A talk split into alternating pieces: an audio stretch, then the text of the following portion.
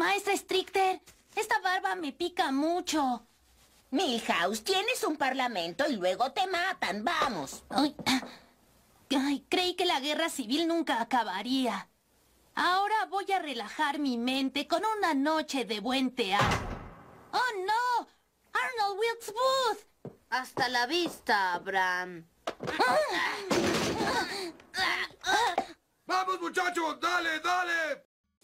Bienvenidos todos al episodio 102 del CC Podcast y estamos para conducir Charlie Mator Joe Ciberdine y la calaca Skynet. y hoy estamos de mantener Hoy tenemos un invitadazo, Joe. Nuestro Oye. invitadazo se presenta Charlie. solo, es todo un industria. Oye Charlie, antes de que llegue el invitadazo, hay que decirlo.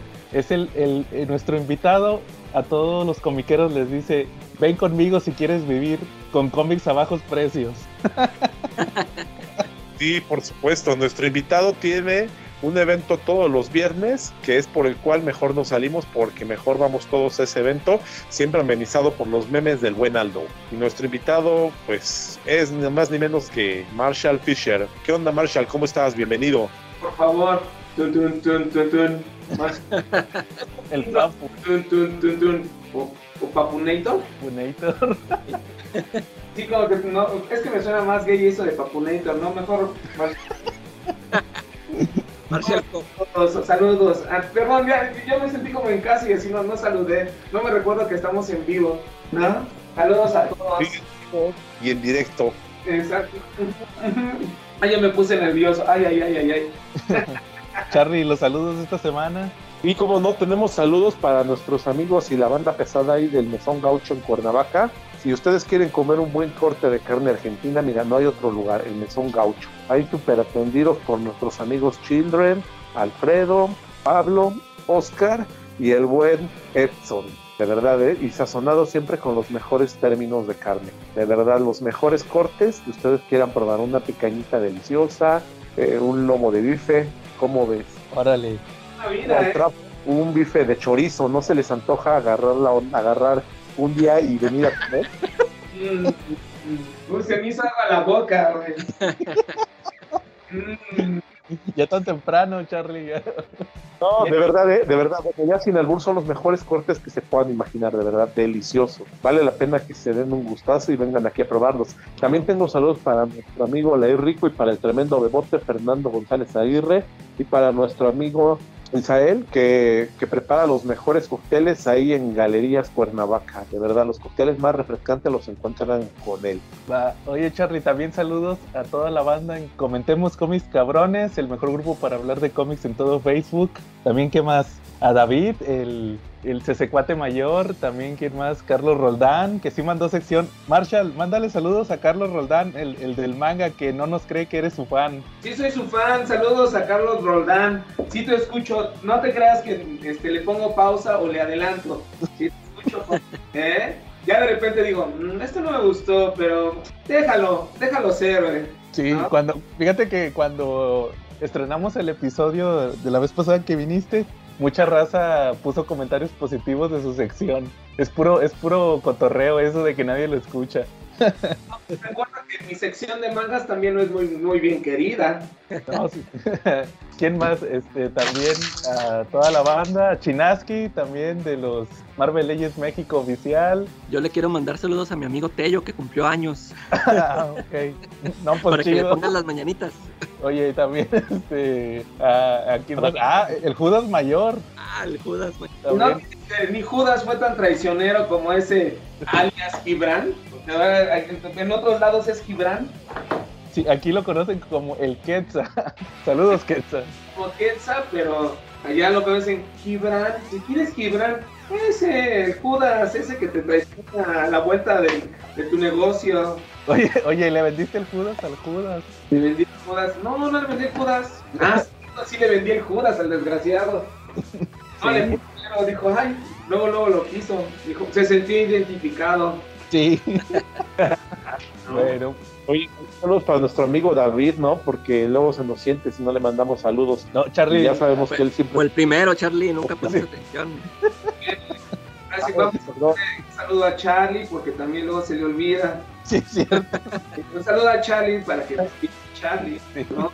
Yo aprovechando su sección de saludos, pues aprovecho de saludar a, Adelante. a mi, ¿cómo se llama? Mi estimado Pe- amigo Pedro, que fue el que me, me introdujo al, al podcast de CC de Cabrones. ¿Sí? ¿Cómo se dice? ¿CC Cabrones o CC Podcast? Ah, Como sí. tú digas. Sí, pues, pues, es que así como ya como me quedo con la duda y es así de, oye, cometemos cómics cabrones podcast, ¿no? Sí, ¿no? Entonces me recomendó, entonces pues le mando un saludo una mano, este, es un, un, un ameno abrazo con agarrón de nalga, ¿no? Obvio a Aldo, porque no puede faltar, mi Michis favorito. ¿Y quién más? Ah, y a Oscar Lul, que este, luego nos andamos agarrando y se, y se sintió diva en la semana, pero pues sabe que lo quiero y que pues me va a escuchar y que va abrazo con cariño y apretón de nalga, ¿no? Ahora sí que pues ya, si quieres me empecemos, ¿no? Y a, to- y a toda la banda de venta de Comics Fisher, saludos a todos. Ah, pues que ya saben que les mando saludos. Si no me escuchan, pues es que ya este, ya ese, ese ¿cómo se aplican el, el, el, el cariño Judas muy cabrón, ¿no? Claro. Oye, Marchi, ¿y qué, qué trajo Smash esta semana? Pues las grapas, va a salir este, son tres títulos los que van a salir, sale, concluyen ya la, el semanal de, de Killing Black, jugamos este, el- los tie-ins con el de Simbiote Spider-Man Killing Black número 5, sale el número 2 de Endless Winter con el número de Flash, y sale este número de... ay, de- El impostor. el impostor, exactamente, que va a salir con dos portadas, al parecer una es exclusiva de De la tienda en línea. en línea y Algo otra así leí. exactamente o posiblemente tenga la yo la, la variante no lo estoy seguro hasta Y el con lo- martes. Y con lo, y lo- con lo que salió esta semana, ¿qué tal te fue? ah pues muy bien pues mira eh, sin duda alguna yo creo que el título este es muy ameno el Judas Contracts porque Órale. ese fue un- yo creo que de los títulos más vendidos de esta semana sin duda Sí. no, no hubo no hubo duda es un título muy bien querido y vamos tiene mucho Vox Populi entonces fue de los que más se vendió Thor, sin duda, este, también fue un título que es un título que se está vendiendo bien por el mame de Donny Cates, Ujú. ¿no? Está muy, muy en boga, pero no nada más por eso. Yo le hice un unboxing ligerillo. La verdad, los trazos están muy bien, la historia está muy bien. Aunque sí siento que ya es como el Gates verso. Así como todo escritor tiene ese universo, pues ahorita sí lo siento así. No está nada mal. Y pues ya lo que diríamos que, que le sigue es este, el Preacher, Preacher 2. Ah, qué bien. ¿no? Pero pues vamos, este, también salieron títulos como el de, el de Deadpool, la pasada no me acuerdo, este, Arte de la guerra. el arte de la guerra, ¿no? Que es este, que es mezclado, ¿no? Son dos títulos, arte de la guerra y este, Deadpool Kills de Marvel Universe Again, ¿no? Del 2017, ¿no? Entonces eso, ese no tuvo tanta reacción. La antología de magia, número 9, tampoco no tiene mucho, mucho pegue. Y salió Flash, este, el volumen número 11. Sí, ya para terminar la... Creo que ya nada más les falta uno para acabar lo que hacía este escritor que empezó desde, desde Rebirth, el, el que escribía Flash. No, yo no lo llevo, lo tengo, pero no lo, no lo leo. Sí, se- no, no, de hecho, ahí corríjanme si estoy mal, porque yo tampoco ya no lo leo. Yo lo dejé casi al principio, pero sí No. duró muchos números. Pues sí lo aguantaron, ¿no? Sí, Muchos se, muchos se bajaron después de Revir. sí, es que realmente pocos duraron tanto como él. Yo creo que nada más Batman fue el, el otro que, que duró tanto con el mismo escritor. Siento que tuvo el efecto de Nick Spencer, este Tom King, ¿no? Sí, Sí, yo al final como que Nick Spencer, yo creo que también como que no lo dejaron al final hacer lo que él quería.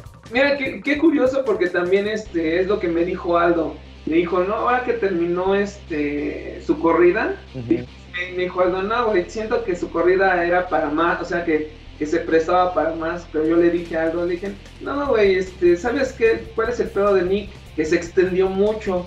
Y vamos, en este, en- para 75 números, ¿cómo te puedes extender tanto? Y vamos, ahorita ya la gente es más de, güey, sale una temporada y si sale completo te la avientas en, en lo que es, ¿no? Si es de 5 horas, te la avientas en 5 horas. Ya la gente no tiene, ya no es como de, la va disfrutando de poco a poco. Por eso ahora cuando salen las cosas así de, de cada semana, pues te da chance de disfrutar un poquito más la serie y se vuelve un trendy tópico, vamos, se vuelve un tema de conversación cada día que sale. No sé, desde la serie de Luis Miguel hasta el What If de, de Marvel. Entonces, si yo le dije, no, es que es el pedo que se extienden tanto, el pedo es que para 75 números no, no llegó mucho y que Claro. al final del día en el, en el último número es así de, pues ya corta, cierra porque pues ya te- hay que entregar, ¿eh? porque el siguiente número tú ya no estás, ¿eh, padre? Y siento que también Nick Spencer no, no siento que sea un gran escritor, tomando en cuenta que tiene el High Hydra, entonces, mm, ¿sí me entiendes? Así como, no, mm, no, me- no me convence tanto, pero pues veamos, ahora sí que ya cuando esté en la corrida completa y en español, pues me la leeré toda de corridito. Sí, de hecho yo creo que el, el problema de Nick Spencer es que se extiende tanto que se desinfla. Porque lo, lo mismo le pasó con el Capitán América. A mí se me hacía muy bueno su título ese del Jael Hydra. Y luego le... Pero a él como que le dijeron, no, hazlo un evento. Y se aventó el evento este de Secret Empire y ahí fue cuando ya no pegó tanto.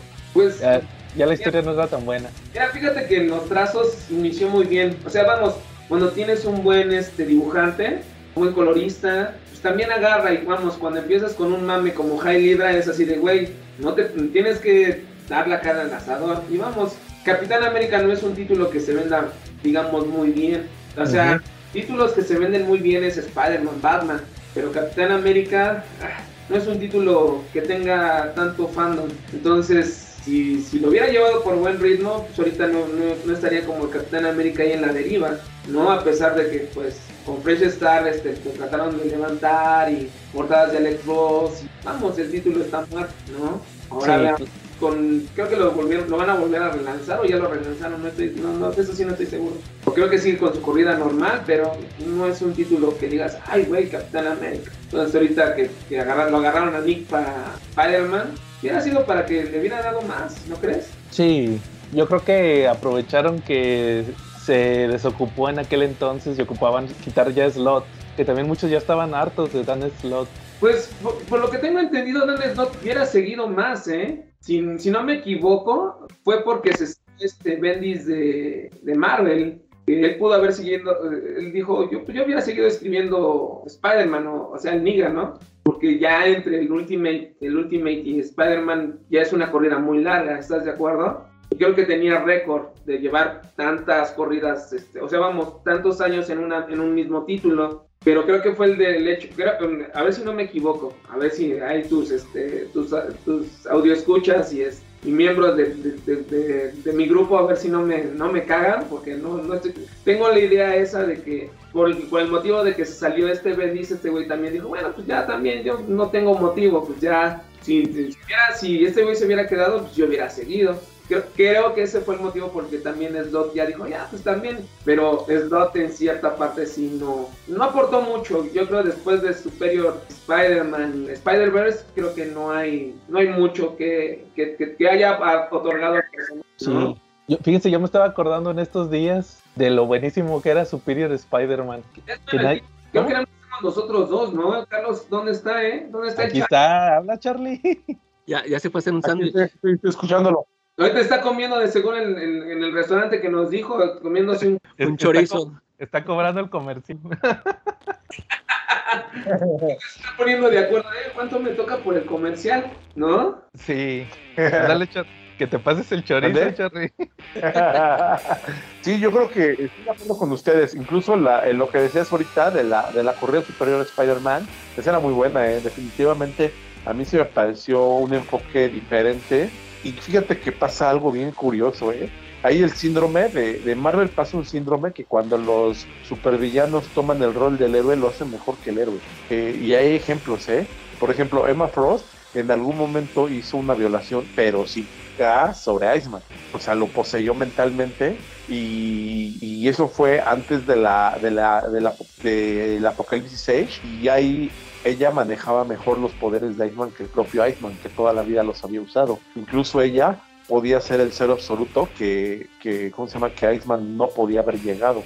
Y Iceman empezó a llegar después de que Emma Frost lo desbloqueó. Él tenía como que ese poder bloqueado y ella se lo desbloqueó, tuvo mejores poderes que él, este mejor manejo de sus poderes. Otro, otro ejemplo del, del villano cuando toma el rol del héroe que es mejor, lo vemos también en la, durante la, invasión, la invasión Skrull, en la iniciativa. Cuando Hampin se vuelve el titular de, de la iniciativa, él es el que se encarga de coordinar a los nuevos elementos que van a, a entrar en aprendizaje para poder ser Avengers en el futuro o entrar en la iniciativa y se vuelve muy respetado, ¿no? Es el director de todos ellos, es el líder, eh, cuando a donde va todo el mundo se levanta, cuando él va a hablar todo el mundo se calla, incluso se vuelve el hombre del año y luego resulta que pues no, que no era Hampin, que era un Skrull el que lo estaba suplantando y que es el que hizo la mejor carrera de Hampin hecha en su vida. Digo, Hampin lo quiero mucho, pero me da mucha tristeza eso, que de repente ha sido mejor personaje cuando es controlado, cuando lo suplanta un villano, ¿no? Digo, ya el último que supimos de Hampin, este, lo vimos ahí en, en el cómic de, de, Iron Man, donde se fusionó con Ultron y partió. Eh, pero posiblemente también Ultron le sepa sacar el mejor provecho a la inteligencia de Hampin y a las partículas PIN. Y por último, pues el caso del superior Spider-Man, ¿no? Donde Octopus le arregla totalmente la vida a Peter. Yo creo que si se queda medio añito más viviendo como si fuera el Octopus, hasta le reconquista la Mary. Bueno, y eso está por verse porque el Octopus estaba muy enamorado de, de, de, de la, de la compañera de. Peter, de la, de la Anita. Pero pues yo creo que si no hubiera estado la Anita, yo creo que hasta le reconquista la Mary Jane y le, y, la- y le revive el tío Ben. Me cae. Así de bueno era el Octopus. No, ya no revivan personajes No. que ya, este, ya murieron, ¿no? Por favor. Pues no, pero pues ya nomás faltaba eso, porque de hecho era un mejor Peter Parker y un mejor Spider-Man que él mismo, ¿no? Es que también, ¿sabes qué? Yo creo que siempre, eh, bueno, Spider-Man para mí es por temporadas, ¿no? Tiene sus ratos. Y ahorita con establecido con el Spider-Verse, pues es ya por escritor o por, por, corrida.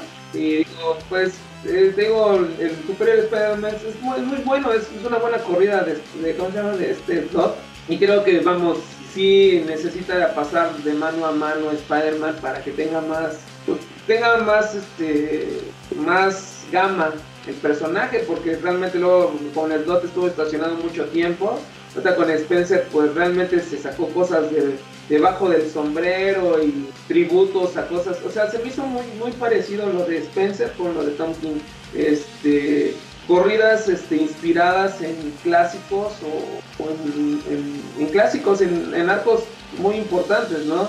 Yo la corrida de, de- de Tom King en Batman y es prácticamente Nightfall, ¿sí? Muy lento, pero es Nightfall. Así lo, tú lo ves y es así de completamente Nightfall. Y Spider-Man em, sí es así como, vamos a, a quitar el mefistazo, vamos a, a- darle vueltas y vueltas y vueltas hasta el último, porque ya este salió, ¿no? Digo que no sé, digo, ya no sé si spoilearon la semana pasada o no, porque sí, que estuvieron platicando, pero no sé si, este, si se avientan los spoilers completos o toda esa onda. Suéltate el spoiler, no pasa nada. Pues no, pues das cuenta, tampoco no le he puesto tanto interés. Recuerda que yo soy más, estoy ahorita checando más los X-Men que, que Spider-Man, ¿no? Entonces, sí, como que Spider-Man, sí, ahí lo tengo en, en plan B.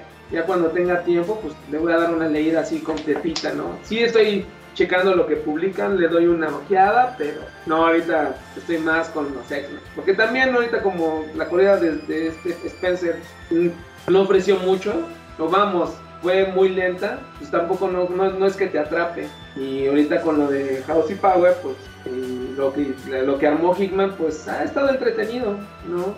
Lo que les digo, está entretenido ahorita. Ahorita con lo que acaba de salir, que salió el Inferno, número uno el miércoles, ahorita se está poniendo, ya se está poniendo sabroso esto. Después de casi dos años, ¿no? Pero ya, ahí está el- el- lo, chido, ya, ya, ya se vino lo chido, que creo que por ahí vi en el, en el grupo de Cometemos, que no le gustó mucho este, a uno de los miembros, creo que fue a Án- Ángel, ¿cómo se llama? Que saludó. Calaca. sí, él es- fue Calacas, Sí, pero ah, ahí le puse que sí me gustó, le leíste mal, Marshall. pero no te gustó lo que llevó Hickman, ¿no?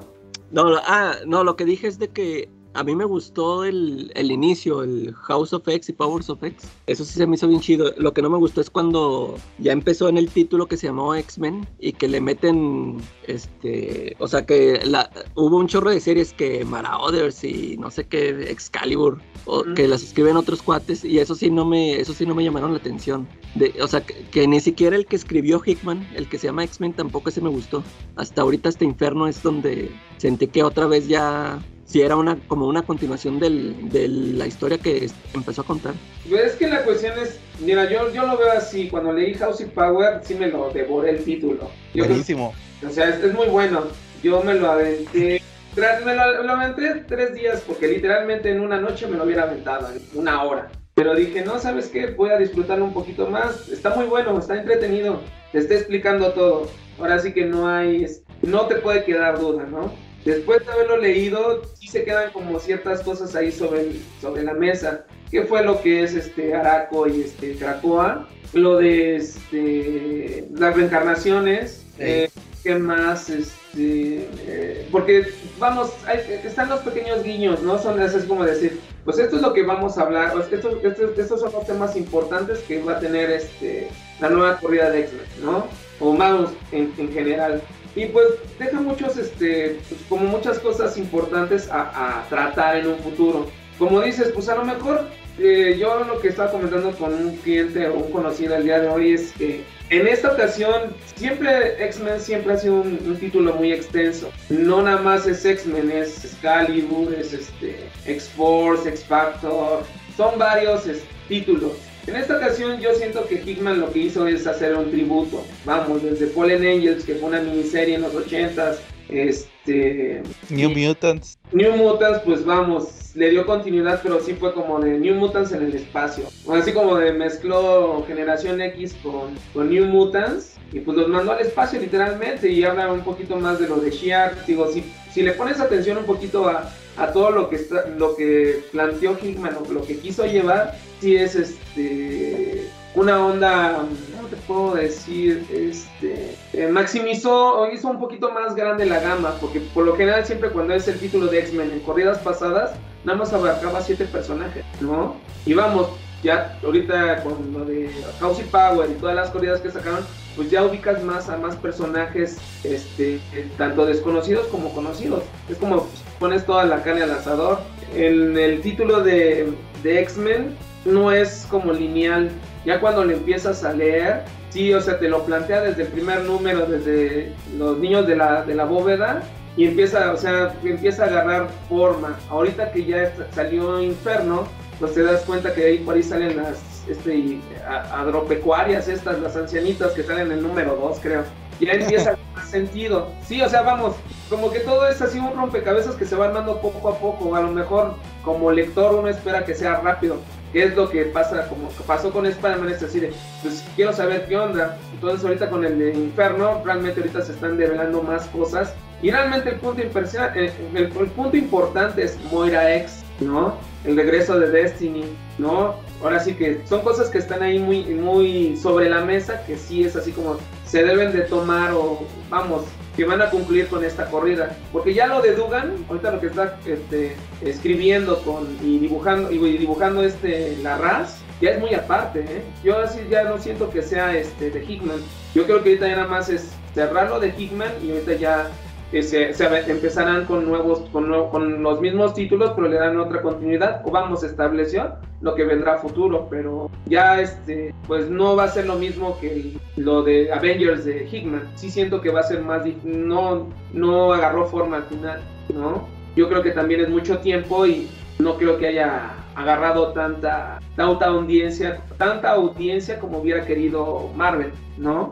Pero bueno, es mi criterio. Oye, Marshall, y a propósito del tema de X-Men, ¿a ti, qué te pareció el formato que eligió Televisa para publicar los X-Men de Hickman? El formato este de, de todos los números de uno y luego números dos, luego números tres.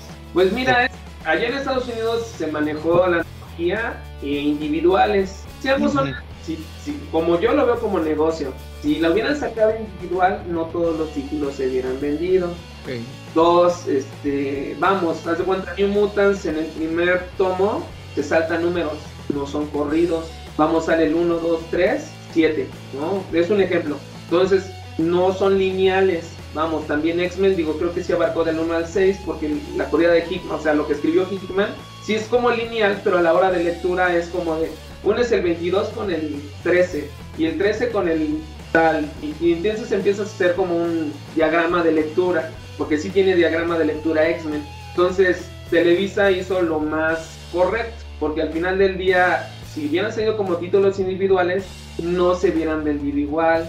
Y vamos, tardaría más el proceso. Vamos, Fallen Angels son seis números, se acaba el título. Entonces, para que no esté de ahí deambulando nada más el título, pues está mejor que esté en, en antología y además también lleva el ritmo de, de lo que quiere presentar Hickman. Siempre le he dicho es así de es, fue la mejor opción, ¿no? No le, no le veo ningún, no le veo ningún, no le pongo objeción, porque realmente es así como puede ser este leyendo el título y, vas entendiendo y vas comprendiendo todo lo que está pasando en el momento y además de que no nada más no es lineal hay algunos que hay algunos este, TPBs que abarcan números corridos para que no pierdas el hilo porque hay algunos números que son como one shots hay un número creo que el uno en donde sale una de las de los miembros de los del Cannonball que es una hermana de los, del Cannonball porque esa familia es grande de los Guthrie y prácticamente te, te presentan un día de su vida de ella, ¿no? En donde hasta muere en manos de, de Apocalipsis y es reencarnada de nuevo, pero es- es- son detalles, digo, vamos, no, no, me, no, no me extiendo, pero sí creo que es lo mejor, o sea, fue- es la mejor opción. En individual no hubiera funcionado, ¿no? Ahora sí que en antología estuvo bien, para no, para que fuera, para que sea lineal, ¿no? Al final del día es eso. Órale. Sí, fíjate que ta- es- estaba eh, interesado en saber tu opinión al respecto de ese tema, porque ya ves que también muchos decían, no, pues ¿por qué no lo publican en tomos? Para ir más rápido. Y no, pues escogieron mejor la antología, que como dices, también, también así se publicó en Estados Unidos primero, y luego ya posteriormente empezaron a sacar ahora sí que el TPB de los seis números de X-Men, de los seis de X-Force, ya separados. Pero sí Exacto. le dieron, le dieron mucha prioridad primero al, a la antología, como dices. Es que es, es la mejor opción y vamos, como si, si lo hubieran manejado en grapas, ya es opción. Pero ahorita así como está la, la, la publicación, pues es la mejor opción. Es de poquito a poquito, poquito a poquito, poquito a poquito, para que también el lector vaya agarrando. Es así como de, güey, lee todo, no nada más leas un título, lee, date chance, la oportunidad de leerlo todo. Vamos, lo que estaba checando es que en precio entre el nacional con el gringo, se entienda, sale más caro. Te sale como en 300, 400 pesos el TPP. Pues aquí pues, te salen 154 pesos. Ya es criterio y vamos, ya sabes que pues yo soy este, ¿cómo se llama? El, el- el capo de los precios, entonces pues ya, ya es otro ahorro, ¿no? Pero al día es, sí es así como fue, es la mejor opción, porque si, si, si hubieran sido grapas, hubiera sido diferente. Pero como ya no hay grapas, ya ahorita ya no es así como de, güey, pues eh, hubieran salido individual, sí, pero ¿cuántos títulos hubieran sido? Ahorita creo que son como 11 o 12 títulos de X-Men, ¿no? Que hay algunos que ya concluyeron, pero lleva todo eso en, dinero, sí es mucho, sí es así, no lo puedes llevar. Por eso también yo me yo, yo cuando llevaba X-Men por ahí del 2000 me tuve que bajar. Entonces empiezas con un título y de repente para llevar la continuidad tienes que comprar el otro título para, para, para llevarlos. Y si eres muy devoto de es que lo quiero tener todo para saber todo, ya perdiste, ya valiste pito, porque así no, no lo vas a disfrutar. Y con la antología, pues a la de a huevo, pues, lo, sí lo, sí lo vas a leer, o vamos, mínimo le vas a dar una ojeada para que tengas contexto de todo lo que está pasando dentro del universo de los ¿no? Claro. Pues, Así es, papu. bueno,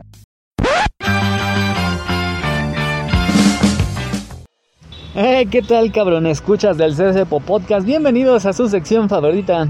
La que aparece de improviso, la que rompe todo el ambiente del podcast. La sección que nadie pidió, la de manga. Y hoy estarán ustedes contentos de plácemes ya que a Panini se le descompuso una llanta y no hay mangas por esta semana. Ah, pero no por eso se van a salvar. Ya que vengo a recordarles que no solamente Panini edita, sino también Planeta y Kamite. Los mangas de Planeta son blanquísimos, son grandísimos, tienen hojas gruesísimas y sobre todo son, sí, de un precio un poquito más elevado. Hablamos de cosas a partir de los 300 pesos, en donde tenemos cosas como Vinland Saga, El Puño de la Estrella del Norte, Parasite, una serie ya concluida, y la Biblioteca de Osamu Tezuka, eh, preciosas ediciones en formato grande, de pasta dura, así que no te vas a sentir como un otaco cualquiera leyendo esto, sino te vas a sentir como un otaco excelente, un otaco ricachón. Y la verdad es que sí, hay que ser un poco ricachón para comprar cualquiera de estas cosas que cuestan a partir de los 600 pesos por cada tomo. Que bueno, la verdad es que no hay mucho de qué preocuparse ya que la biblioteca Tezuka te ofrece cosas en donde cada libro contiene una historia completa. Y hay de dónde escoger ya que el dios del manga Osamu Tezuka escribió para todos los gustos. Y ya sabes, si deseas adquirirla, pues puedes venir aquí al local que se encuentra en Avenida Tamaulipas, esquina con Alfonso Reyes, en La Condesa, muy cerca de Metro Patriotismo. Y si te queda muy lejos, en mis redes de Comic Review con Carlos Roldán, puedes mandar un mensaje con tu pedido o en el canal de YouTube Checa tu manga, ahí encuentras también los enlaces. Por otro lado, Kamite nos ofrece una variedad más amplia, por supuesto no tanto como Panini, pero sí cubre bastantes gustos. Por ejemplo, está una de mis series favoritas actualmente, Nodame Cantabile, una serie José, es decir, para un público más adulto, pero que sigue siendo una comedia con un toque de romance. La verdad es que es bastante simplona, acerca de una chica universitaria que estudia en una escuela de música. Aunque eso sí, la mayoría de los títulos de Kamite tienen muchísimo fanservice, como sus títulos Trinity Seven, que acaba de salir el número 7, Mil Un Nights o Mil Un Caballeros, Noches, que sí es una especie de manga en donde se mezcla la fantasía con la historia de las mil y una noches. Akashic Records, otra serie parecida a Trinity Seven, en donde también nos adentramos dentro de una escuela, pero esta es de magia, a Trail, una historia donde un joven va a aprender acerca de su papel como el salvador del mundo después de una tragedia que casi acaba con la humanidad. NTR, una historia Yuri, es decir, de amor entre mujeres, de la cual, por cierto, ya salió el número 3 de Watashi no se Kaiko Wokusei Suruchiri no Yona Nanika. Otra historia Yuri de romance entre chicas con sexo pues bastante explícito en la cual vemos cómo se desarrolla una relación entre chicas dentro de un nivel universitario, así que pues bueno, tenemos un ambiente un poco más adulto. Lo mejor de esta serie es que tiene un tamaño un poco más grande al de los mangas normales, tiene una hoja digamos de cómic, es decir, no como los cómics de Televisa, no. Tiene una hoja brillosita, bastante chida, solamente son tres tomos, aunque eso sí, el precio es un poco más elevado, 210 pesos, pero pues sí, lo vale. Y que por cierto, si les agradan este tipo de romances, está también publicando Citrus en el mismo formato de Watashi no Sekai. Y hablando de yuris, de romances entre mujeres, lo que realmente nos llama la atención en esta ocasión es que en estos últimos días Kamite estrenó dos series. Una es un yuri llamado Octave, que consta de solamente 6 números, así que no tienen que tener mucha preocupación por la periodicidad un tanto cuanto tropezada y accidentada, es decir, que Kamite por lo general se tarda un poco más en sacar los títulos, además de que no tiene un día específico. Pues bueno, esperemos que esta serie, como muchas otras series cortas, como la ya mencionada Watashi no se cae, no tarde mucho en salir, ya que pues bueno, son números relativamente bajos. ¿Y de qué trata esta, esta historia? Es acerca de una chica de 18 años que acaba de salir de una experiencia bastante particular. Ustedes habrán oído hablar de BTS, una boy band que trae loca a todo el mundo, anda haciendo colaboraciones con todos, está sonando por la radio y una de las cosas más curiosas es que esta banda no salió de Estados Unidos como casi todos los productos de entretenimiento que solían salir. Ahora está dominando un poco más Corea Ahí está de ejemplo el juego del calamar que también está en boca de todos. ¿Y a qué viene esto? Bueno, la industria de los idols, los ídolos, los artistas prefabricados en Oriente es todo un tema.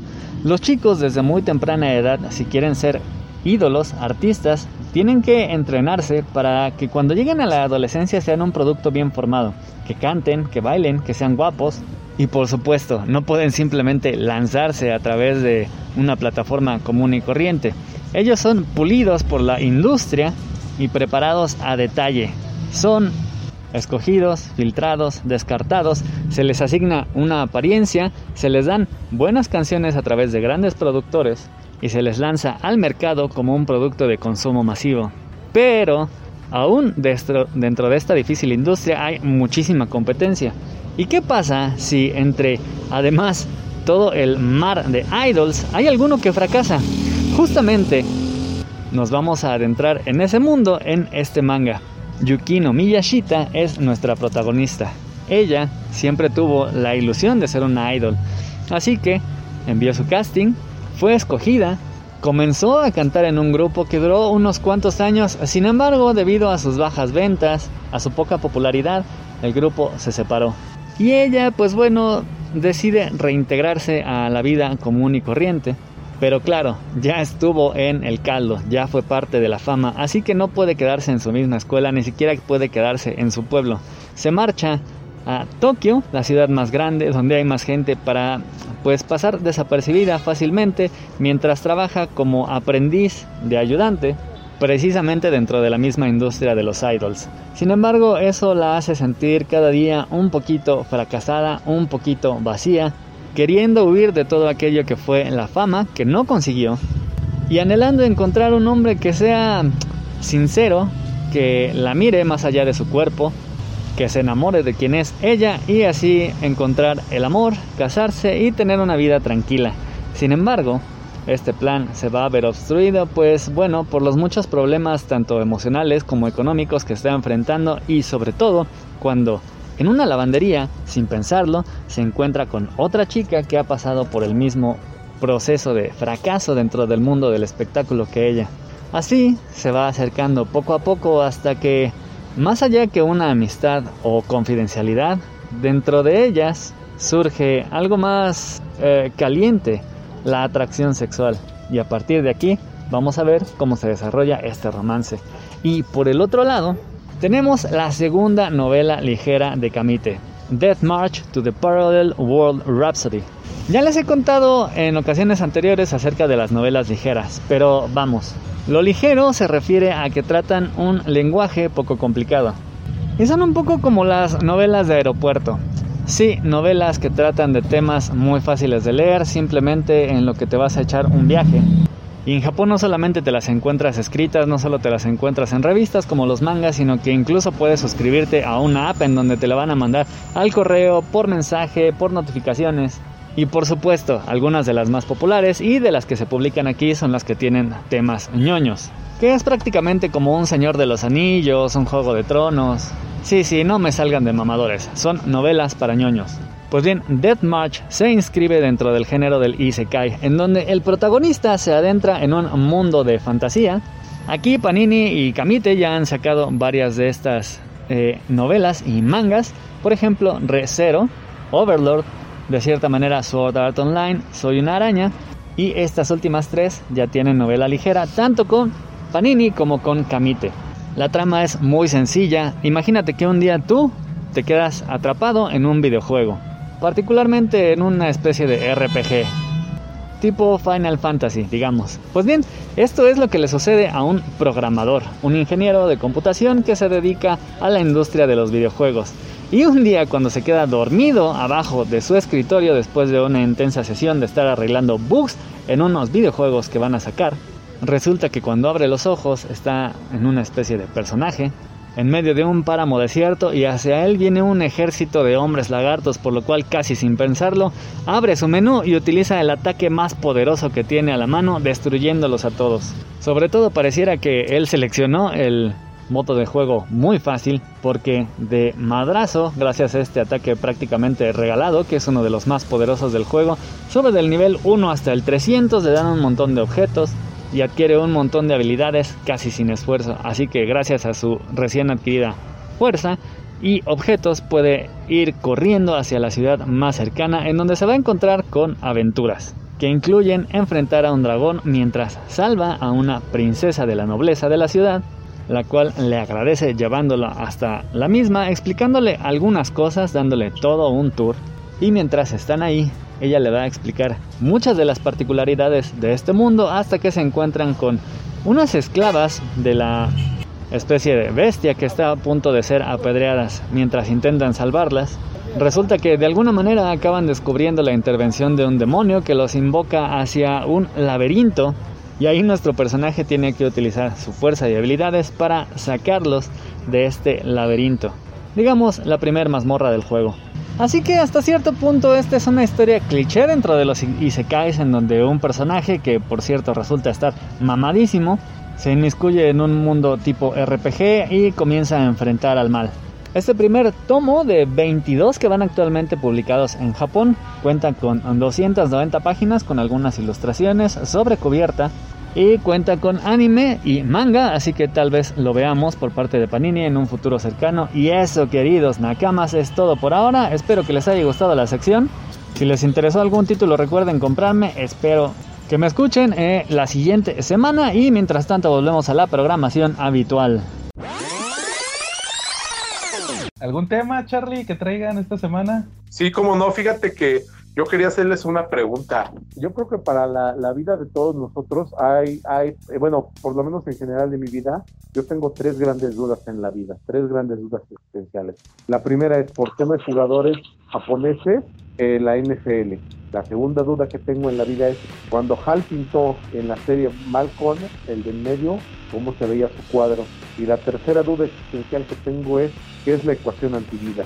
¿Alguno de ustedes se la puede saber? ¿O cómo funciona la ecuación antivida? Porque hasta donde yo me quedé, una ecuación en la, en la escuela te enseñan que es con caracteres de, de letras que sustituyen números que son variables, ¿no? Pero no, no funciona de la manera en que nos enseñó el maestro Kirby.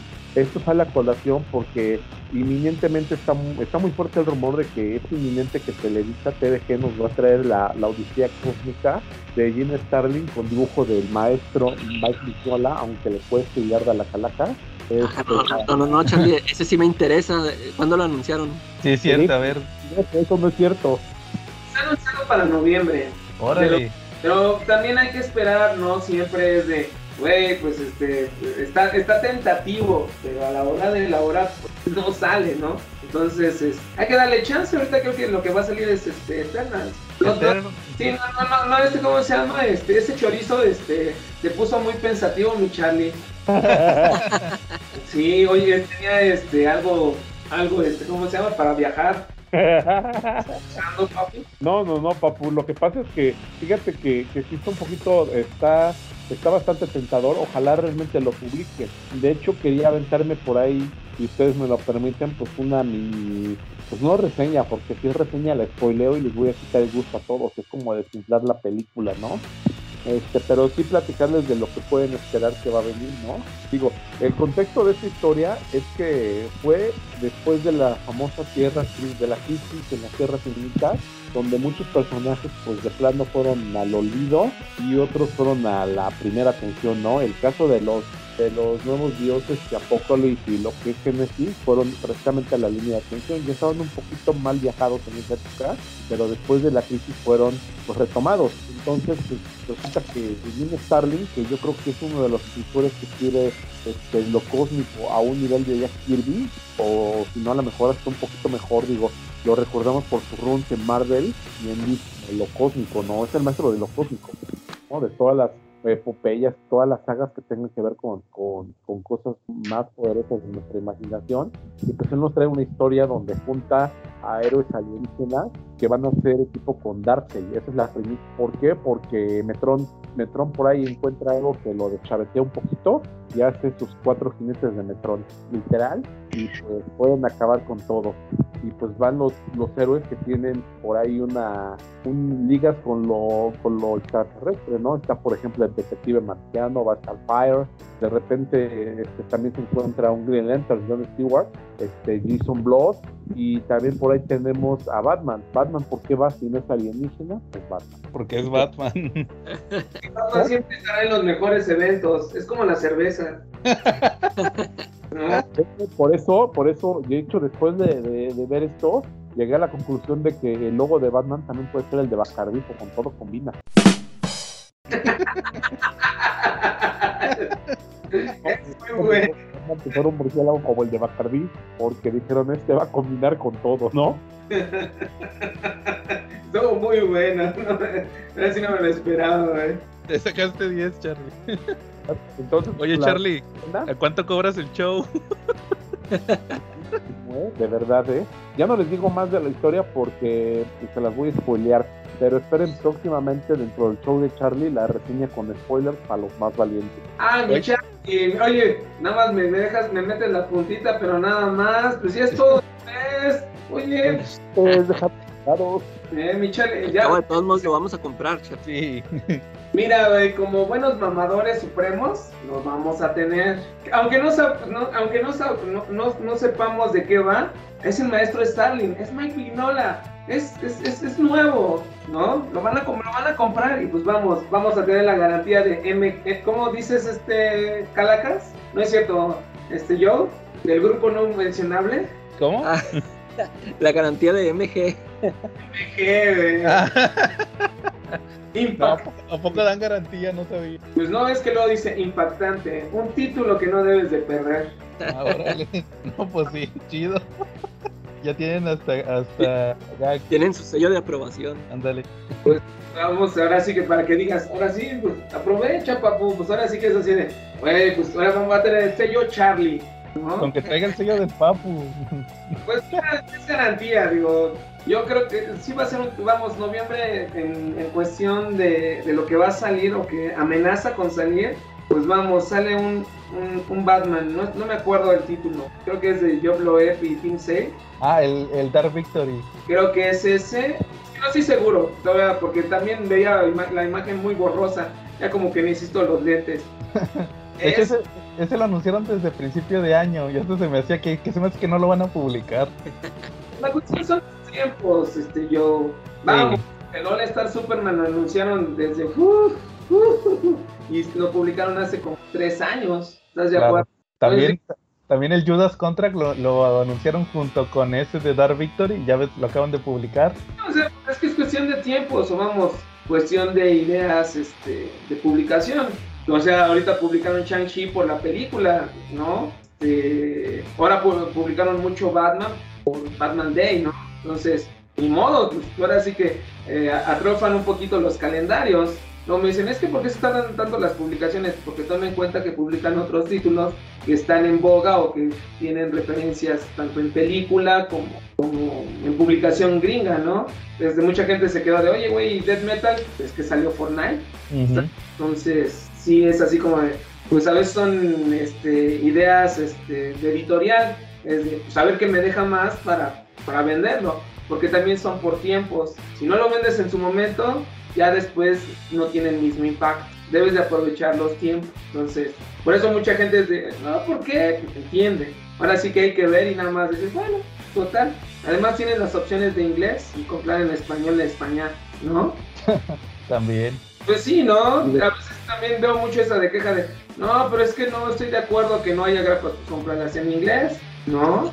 No, es que Pero- me aún así está bien, digo, perdón por interrumpir, está bien, mira, a mí me tocó, como siempre lo he hecho, yo soy un rucomiquero de la generación que empecé a leer en los 80 cómics, ¿no? Y, la verdad, mira, ahora estamos viviendo una época de gloria, ¿eh? más allá de, de que de repente te dejen un cómic parado dos meses, o hasta dos años con TDG, o hasta más de años sin saber si lo van a volver a publicar como en Camite, pero tienes una gran ventaja. Y de verdad, cuando yo empecé a coleccionar cómics, era, era, pues, era un poquito más fácil porque, por ejemplo, eh, nada más te publicaban La Espada Salvaje de Conan el Bárbaro, te publicaban El Hombre Araña y El Hombre Araña Presenta. Y del lado de Deep te publicaban Superman, Batman y pues sí, párale de contar, para Superman, Batman, Fantomas y el Pantera y párale de contar.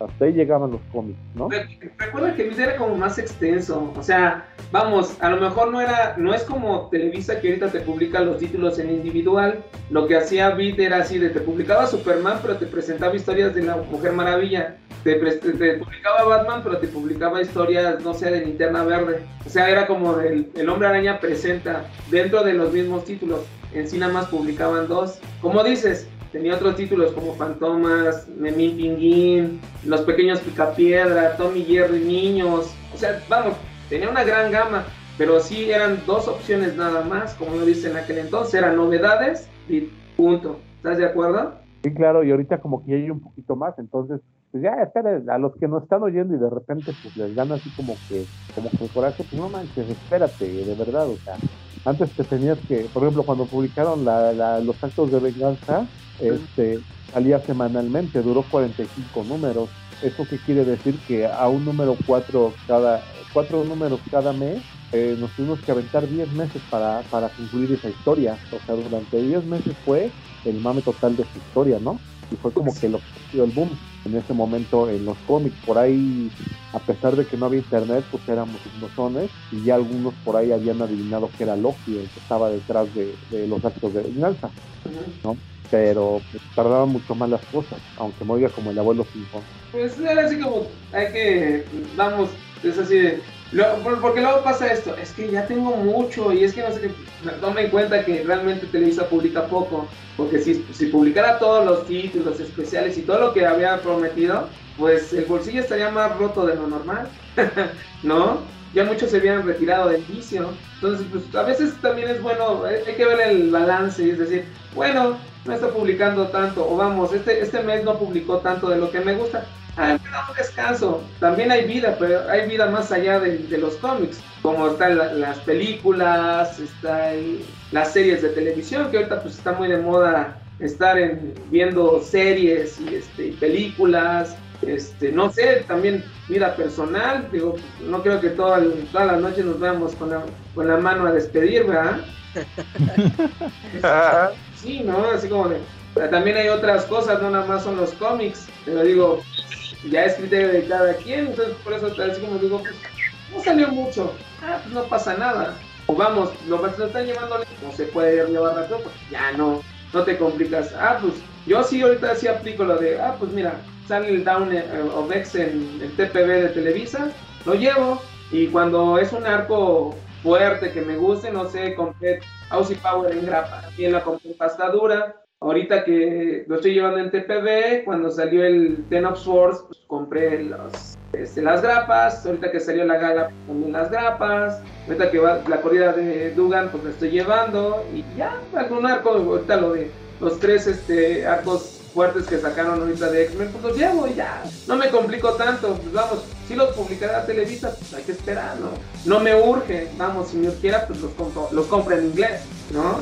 Sí. Para- Y ahorita que mencionaron lo de las series y las películas, yo les quiero hacer una advertencia a nuestros, a nuestros amigos que nos escuchan y las leen.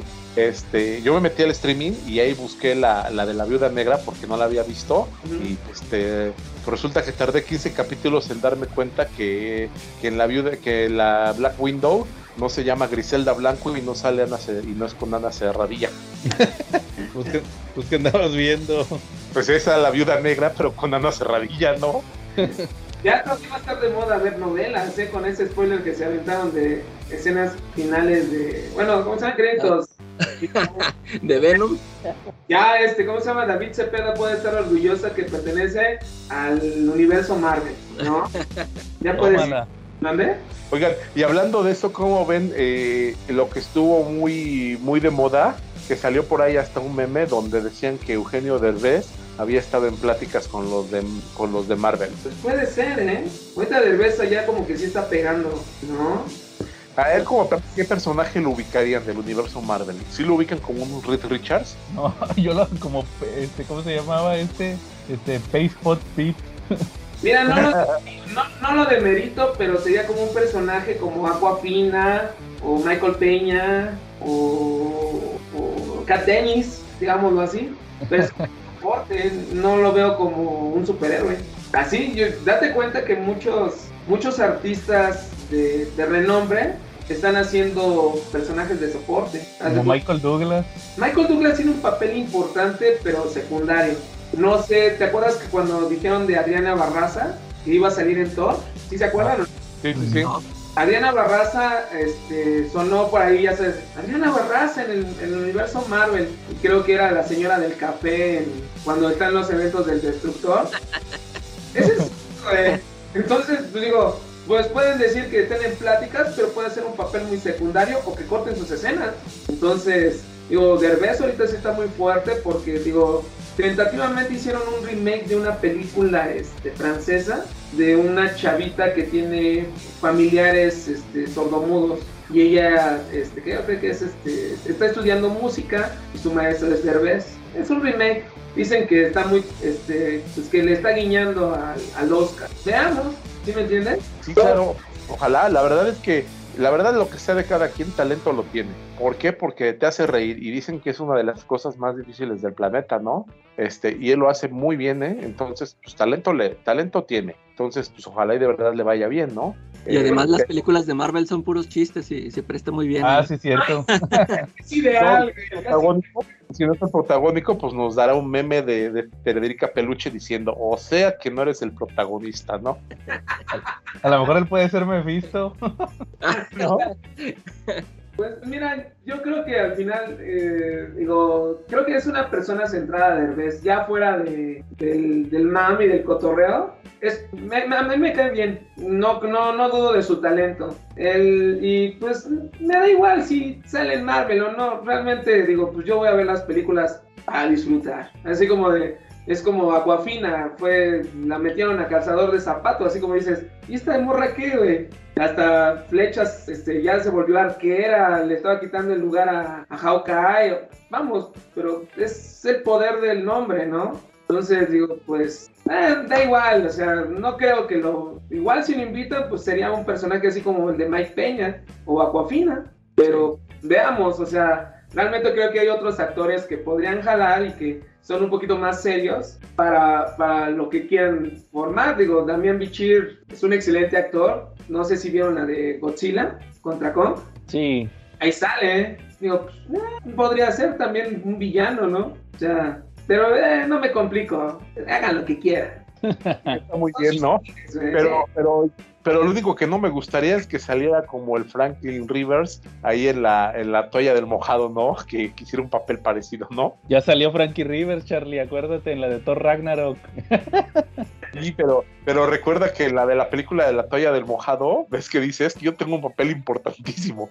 Y ponen la película y dicen, ¿dónde está ese pinche mesero narizón que no trae la entrada, no? Y hablaban de él, o sea, esa era toda su participación en la película. La Pues sí. Del Realmente, al final del día digo, pues da igual, digo, creo que cuando los papeles son importantes así como Damián Bichir, digo, yo así cuando lo vi en, hay una película que se llama Che de Steven Soderbergh, que está dividida en dos con este Benicio del Toro, este eh, Damián Bichir interpreta este, ah, ¿cómo se llama? El, el, el- el regidor de Cuba, ay, ¿cómo se llama? Castro, ¿no? y del Castro. Interpreta excelsamente, güey. Sí me quedé así de, no mames, este güey sí sabe actuar, güey. ¿No? Porque luego también no tenemos mucha fe en los actores mm, nacionales, vamos, locales. Y pues sí, sí me quedé así, güey. Trabajó en otra que sea, otra, otra película en donde es mojado, que lo nominaron al Oscar. Y vamos, trabajó con Tarantino en los, ¿cómo se llaman? Los nueve no deseados. De los más odiosos, los ocho Los ocho furiosos también lo pusieron en algún en un lado. Digo, pues vamos, y su trabajo es muy, muy bueno. Entonces, digo, no dudo de Derbez, pero esperemos que sí sea, si, le dan chamba, pues que le den un buen, un buen papel. No, no sea como el de Adriana Barraza, que después de estar nominada a un Oscar y estar ahí este, dándole duro al, al- a la actuada, de repente sale de la señora del café y empiezan las escenas, ¿no? Sí, claro. Bueno, pero Damián Bichir es un tipazo y no es de y él ha hecho carrera desde el desde mucho antes. Por ejemplo, en el 2012 él fue nominado al Oscar, ¿no? Y compitió contra Brad Pitt, este, contra George Clooney y contra, creo que también contra Gary Oldman, ¿no? Y el francés, creo que June Dujardin. Y era muy chistoso porque cuando lo entrevistaron, eh, es un tipazo. A mí me cayó súper bien porque le dicen, oye, ¿cómo te sientes de tu nominación al Oscar?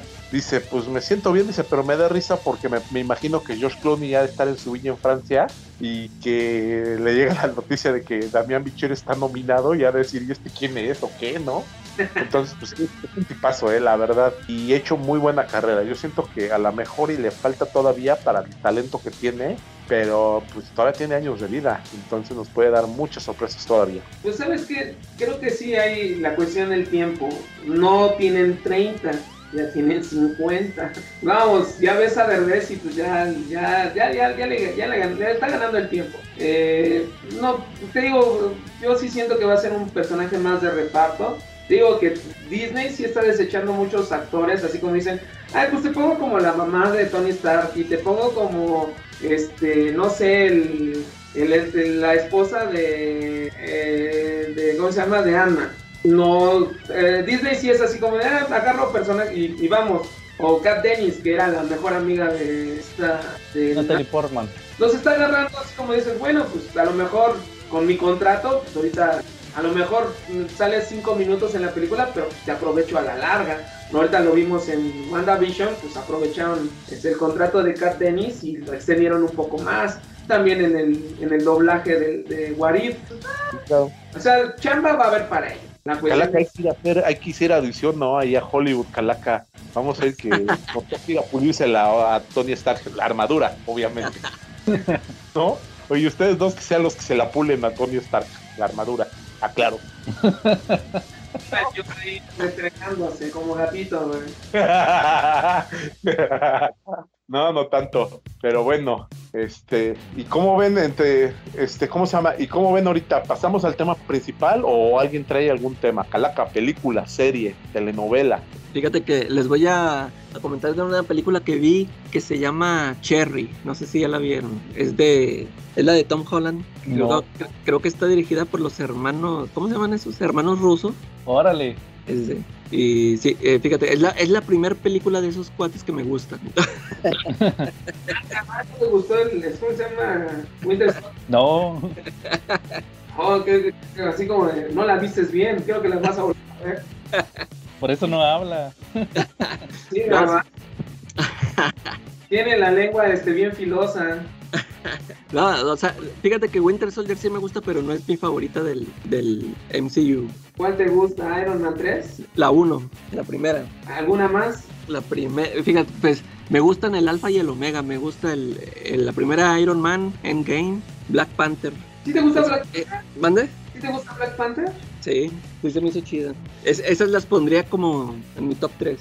A mí, ¿sabes qué? Yo creo que sí quedé fascinado con Infinity War. ¿Sí se llama Infinity War la primera? Sí. Sí. Yo sí quedé muy fascinado, así fue así de no me bajó el ritmo. Cuando la vi salí extasiado, así de, ¿y viste esto? Y ay, no, y, ay, así como, ya sabes, todo extasiado. Y realmente, o sea, realmente sí quedé muy a gusto con la película, pero ya en la segunda sí fue así de, oh no, tira, dame un tiro, por favor. No, a mí, a mí me pasó al revés. Fíjate que Infinity War sí me gusta, eh, pues es pura acción. Pero Endgame me gustó porque me gustó el final que le dio a toda la historia que venía contando. Eh, a- como, como que yo siempre, sí me he fijado que a mí me importan mucho los finales, o sea, lo, lo que me dan como cierre. Y a mí me gustó cómo fueron cerrando todas las tramas y eh, todos los finales que le dieron a los personajes. Este, por eso me gusta mucho. Sa- ¿Sabes qué yo pienso de End- Endgame? Es como todas las series de televisión o... eh, pues por lo general son las series de televisión que empiezan y es así de, híjoles, está buenísima, y híjoles, este, eh, todo ah, está en boca en boca. Pero ya para la quinta, séptima- temporada es así de, "No manches, este, ya está de hueva, ya no sabes ni qué pedo, güey. Y el final es así de sacado de la manga. No sé si te, si les ha pasado. Sí, sí, hay varias series que... Nombres, nombres, dilos, dilos, dilos. No, ahorita, ahori- ahorita no me vienen a la mente. Pero, o, o sea, por ejemplo, una que a mí, una que, o sea, les pasó a los demás, pero a mí no, con, con la de Lost. Eso les pasó a, a todos los que vieron Lost, pero yo sí quedé conforme con toda la serie. ¿Ya te diste cuenta que es bien Contreras? Es así.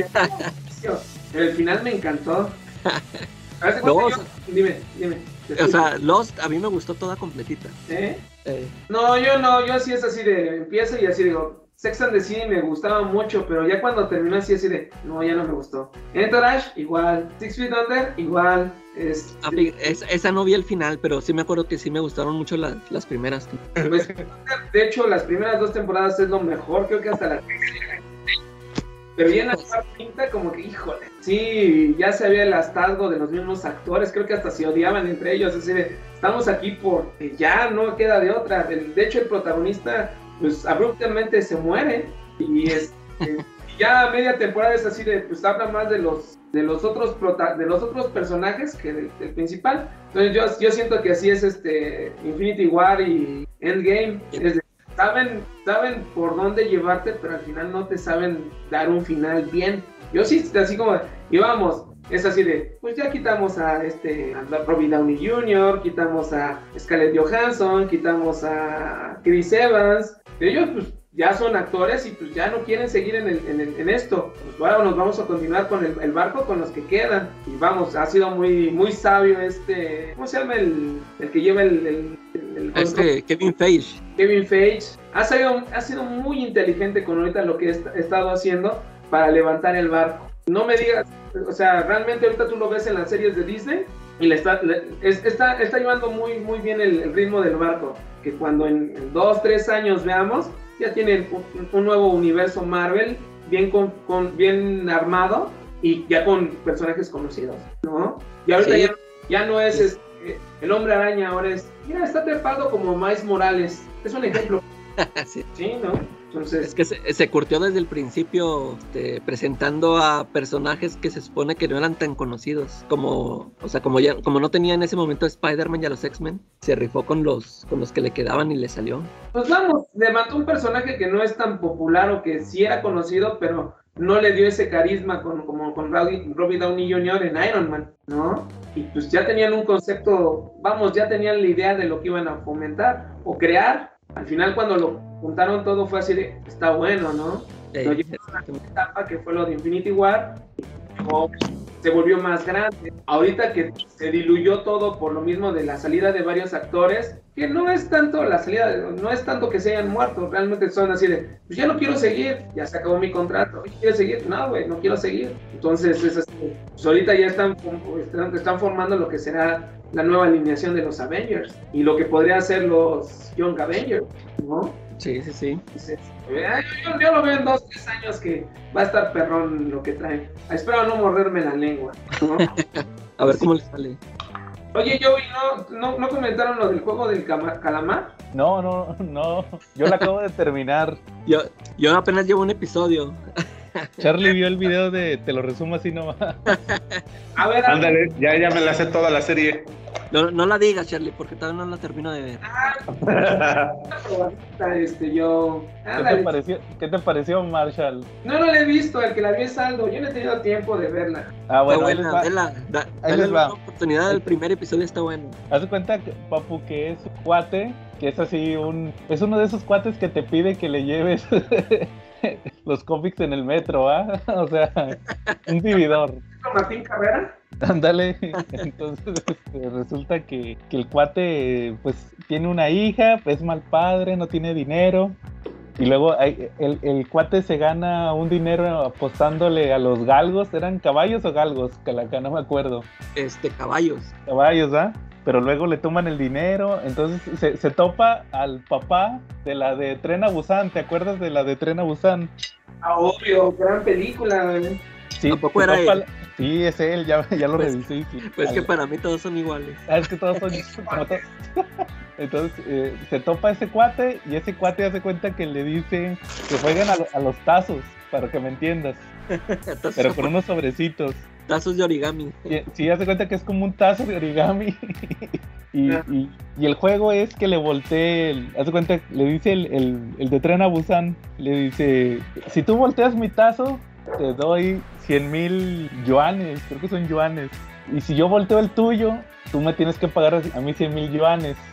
y luego le dice, no, pues ya el, el cuate este, el irresponsable, pues no puede, ¿va? No, no le puede, toman turnos, no, no pudo.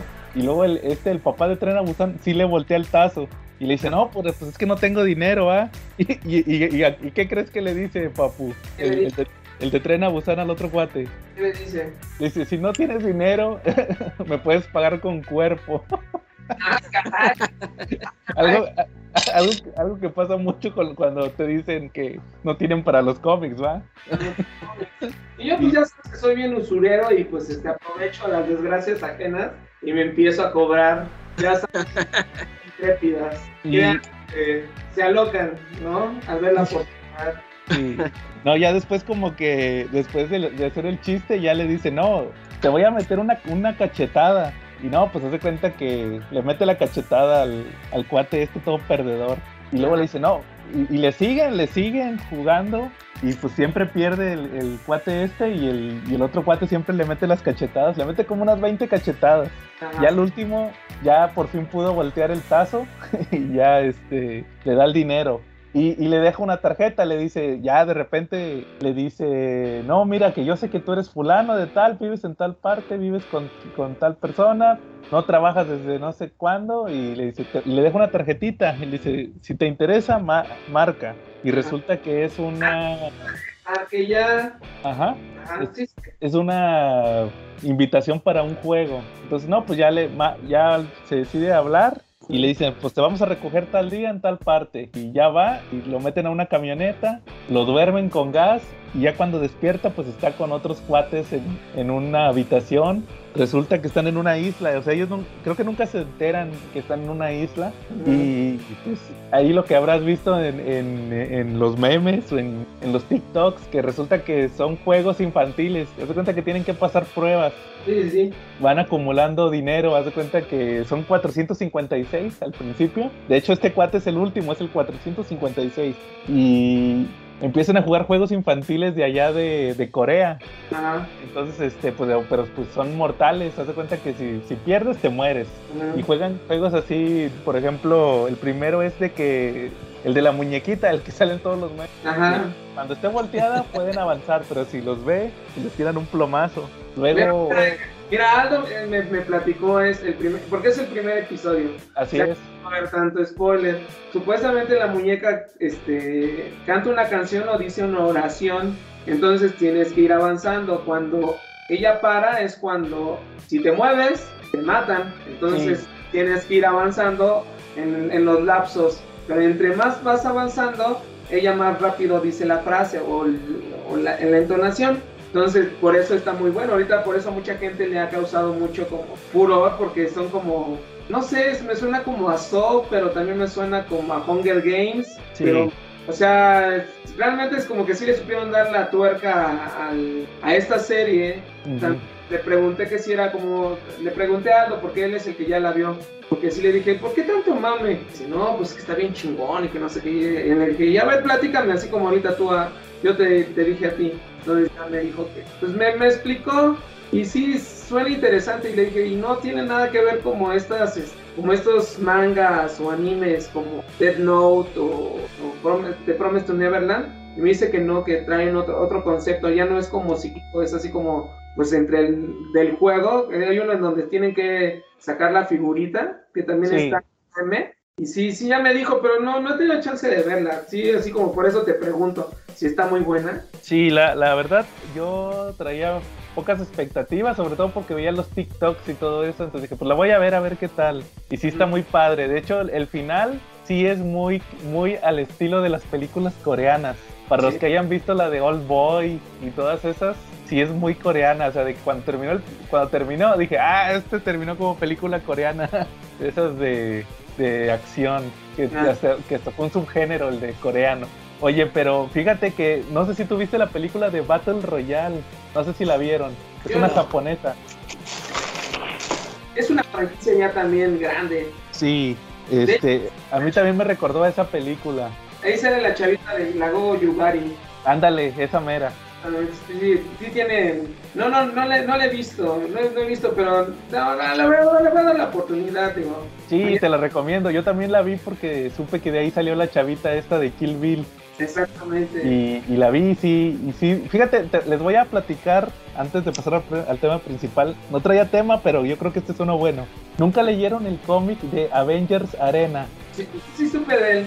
Eran varios como Young Avengers. Eran los Young Avengers, los Runaways, otros personajes que se inventaron y otros así chavitos del universo Marvel que los meten a una isla, igual que en el juego del calamar y igual que en Battle Royale, y se tienen que matar los unos a los otros.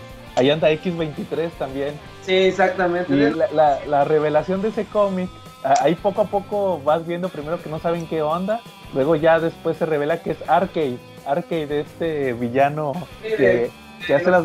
Sí, y, y al final me da un chorro de risa porque todo el mundo de- decía, no, es que se copió a los Juegos del Hambre, era cuando estaban de moda los Juegos del Hambre, cuando salió ese cómic, que se copió los Juegos del Hambre y se copió eh, Battle Royale.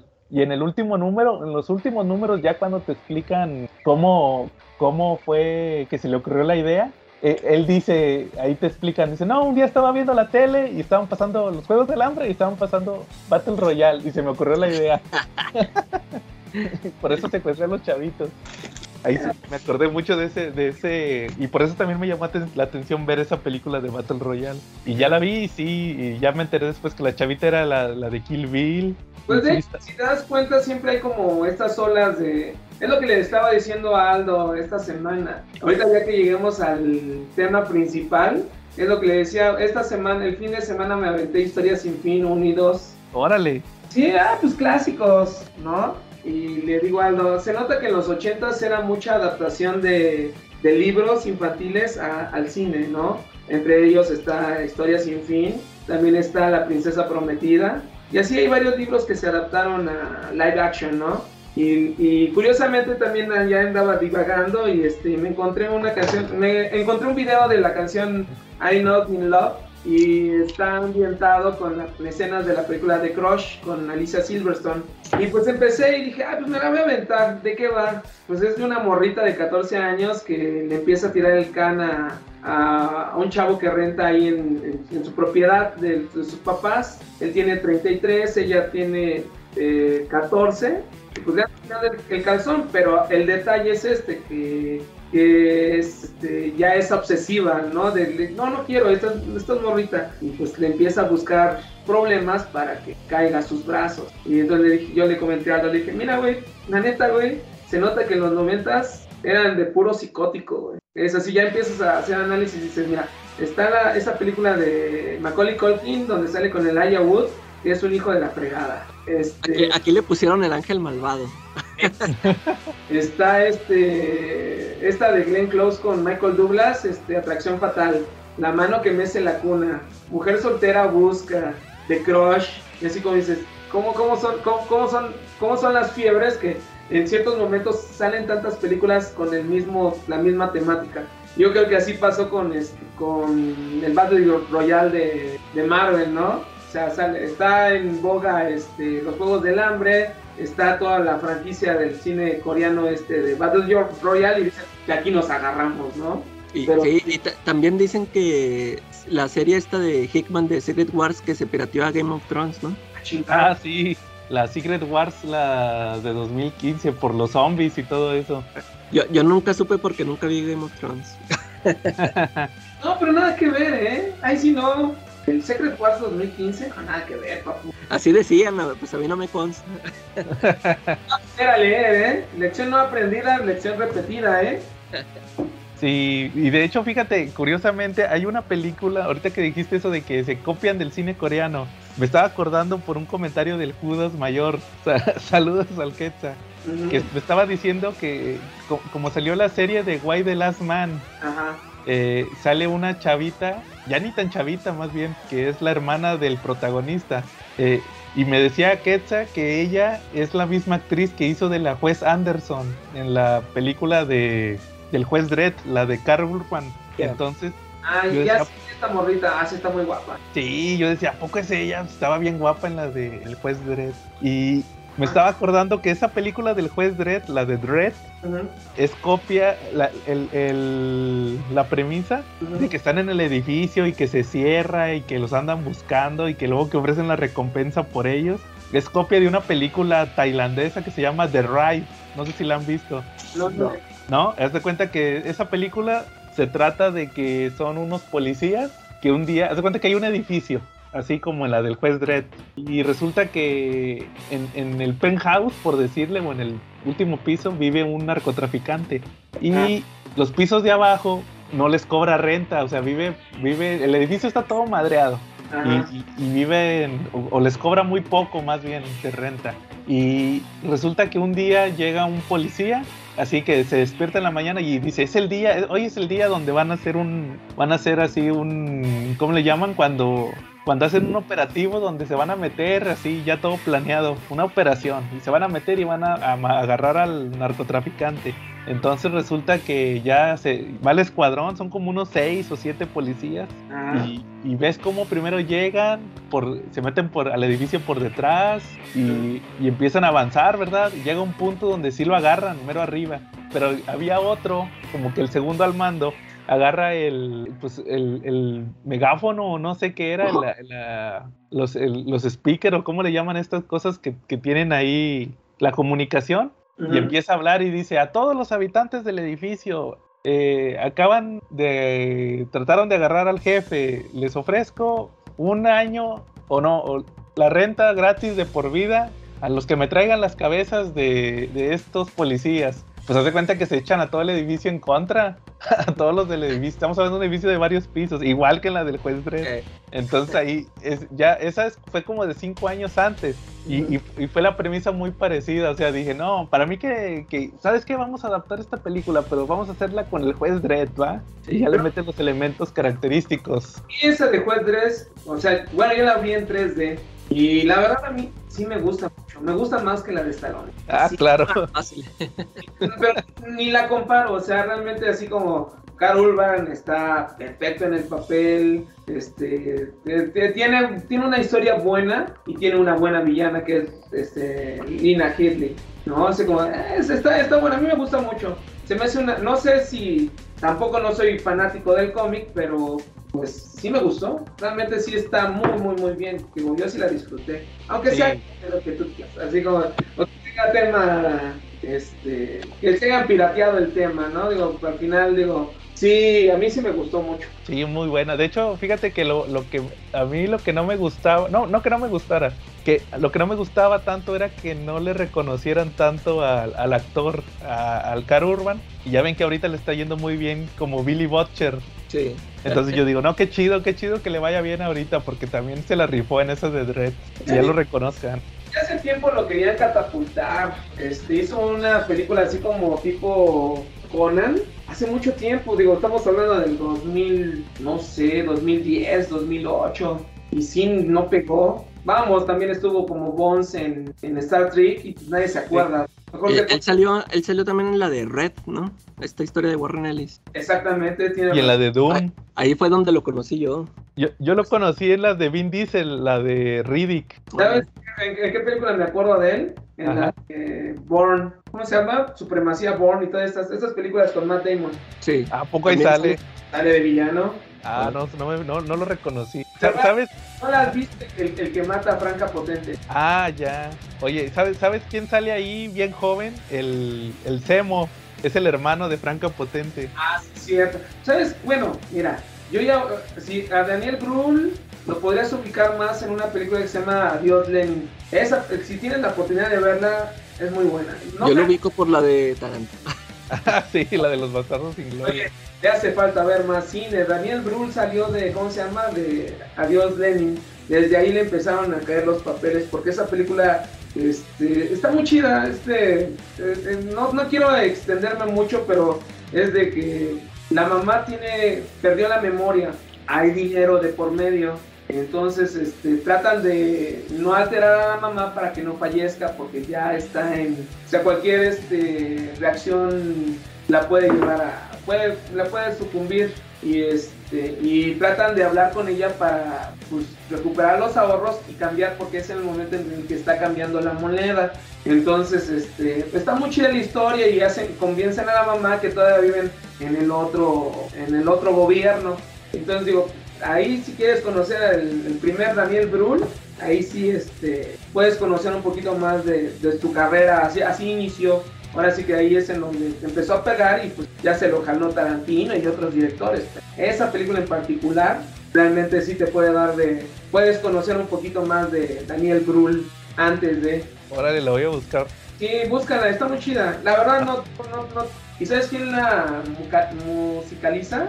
Este Jan Tiersen. Jan Tiersen, sí, el, el de Ame- el de Amelie, él es el que da la, él es el que eh, eh, mete la banda sonora. Entonces, es, es- una garantía, güey. O sea, realmente digo de ahorita porque ya tiene mucho que la vi y, tampoco no tengo tanta labia o no me acuerdo bien. No te puedo de- describir bien para jalarte un poquito más, pero ya nada más con el hecho es este Daniel Brühl en sus inicios, tiene la mu- musicalización de eh, Jan Tiersen y sí como la otra vez promo, este, eh, recomendó este eh, el Gibran Judas, este Persepolis, tiene una idea un poquito parecido, pero no igual.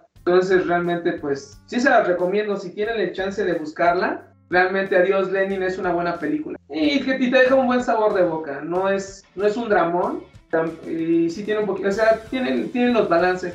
Te va a dejar un buen sabor de boca. ¿no? O de ojo. Órale. Sí. ¿Cómo ves? Para que Sí. cuando digas, ah, conozco a Daniel Brühl. Ah, sí, pero de Adiós a Lenin. No de Barón Simon y es del hermano de Franca Potente en la supremacía Born, ¿no? Sí, va. Lo voy a buscar. Y date el chance. En lugar de estar viendo el juego del calamar. ya la terminé.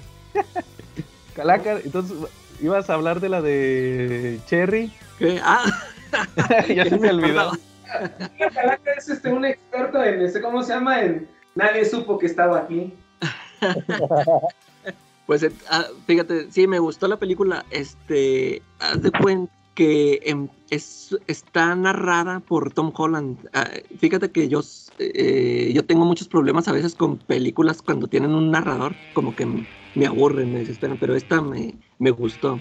Este, y luego la película eh, toma muchos temas. Haz de cuenta que empieza, pues, Tom Holland narrando su vida, ¿no? De que soy fulanito de tal y que hago esto, que voy a la escuela y no sé qué. Total que este, se enamora de una chavita, va a la escuela y empieza, y ya, pues empiezan a salir. Y primero haz de cuenta que eh, parece que todo va, que va a ser una película de, de, amor, ¿no? Porque pues este, todo se está centrando en eso, en su relación. Y total que se, la chava, bueno, como que se pelean.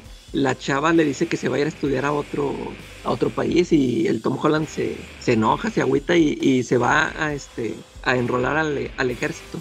Y luego de rato llega la, la, chava, no, siempre no me voy a ir. Y, y, le dice Tom Holland, no, pues sabes que ya me enrolé y pues me voy a ir, no sé, tres años, tres, cuatro años. Y luego, eh, eh, aparte la película está dividida en, en, capítulos, en episodios. Y total que ya después este, cambia la película a una película de guerra. Te, te digo, primero está de amor y luego de guerra. To, todo lo que vive ahí Tom Holland, o sea, pues como cualquier guerra, bien, este, situaciones bien gachas, viendo morir a sus compañeros y todo.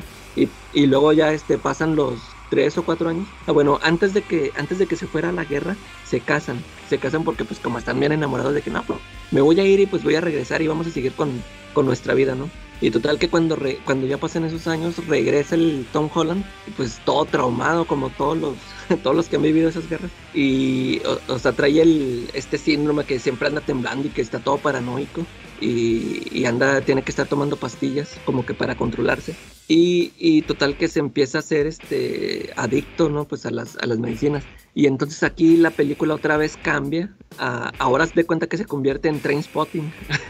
este, sí, se vuelve drogadicto y arrastra la, a la morra con él. Los, a, ya, de, ya de cuenta que ya los dos nomás se la pasan ahí drogándose, este, este, consiguiendo dinero, robando bancos y Fíjate, este, ya, ya no les platico más, ya casi to, es toda la, toda la trama de la película, pero me gustó mucho cómo fueron manejando esta película por varias este, tramas de que amor, guerra y drogas. Que se, me, me, pareció a mí muy buena esa esta película que me sorprendió que era de estos cuatro. De los rusos. Sí, de los hermanos rusos. ¿Y es de Netflix o de qué? No, fíjate que es de otro, de otra plataforma, no sé si de Hulu o de, esas Ah, otras.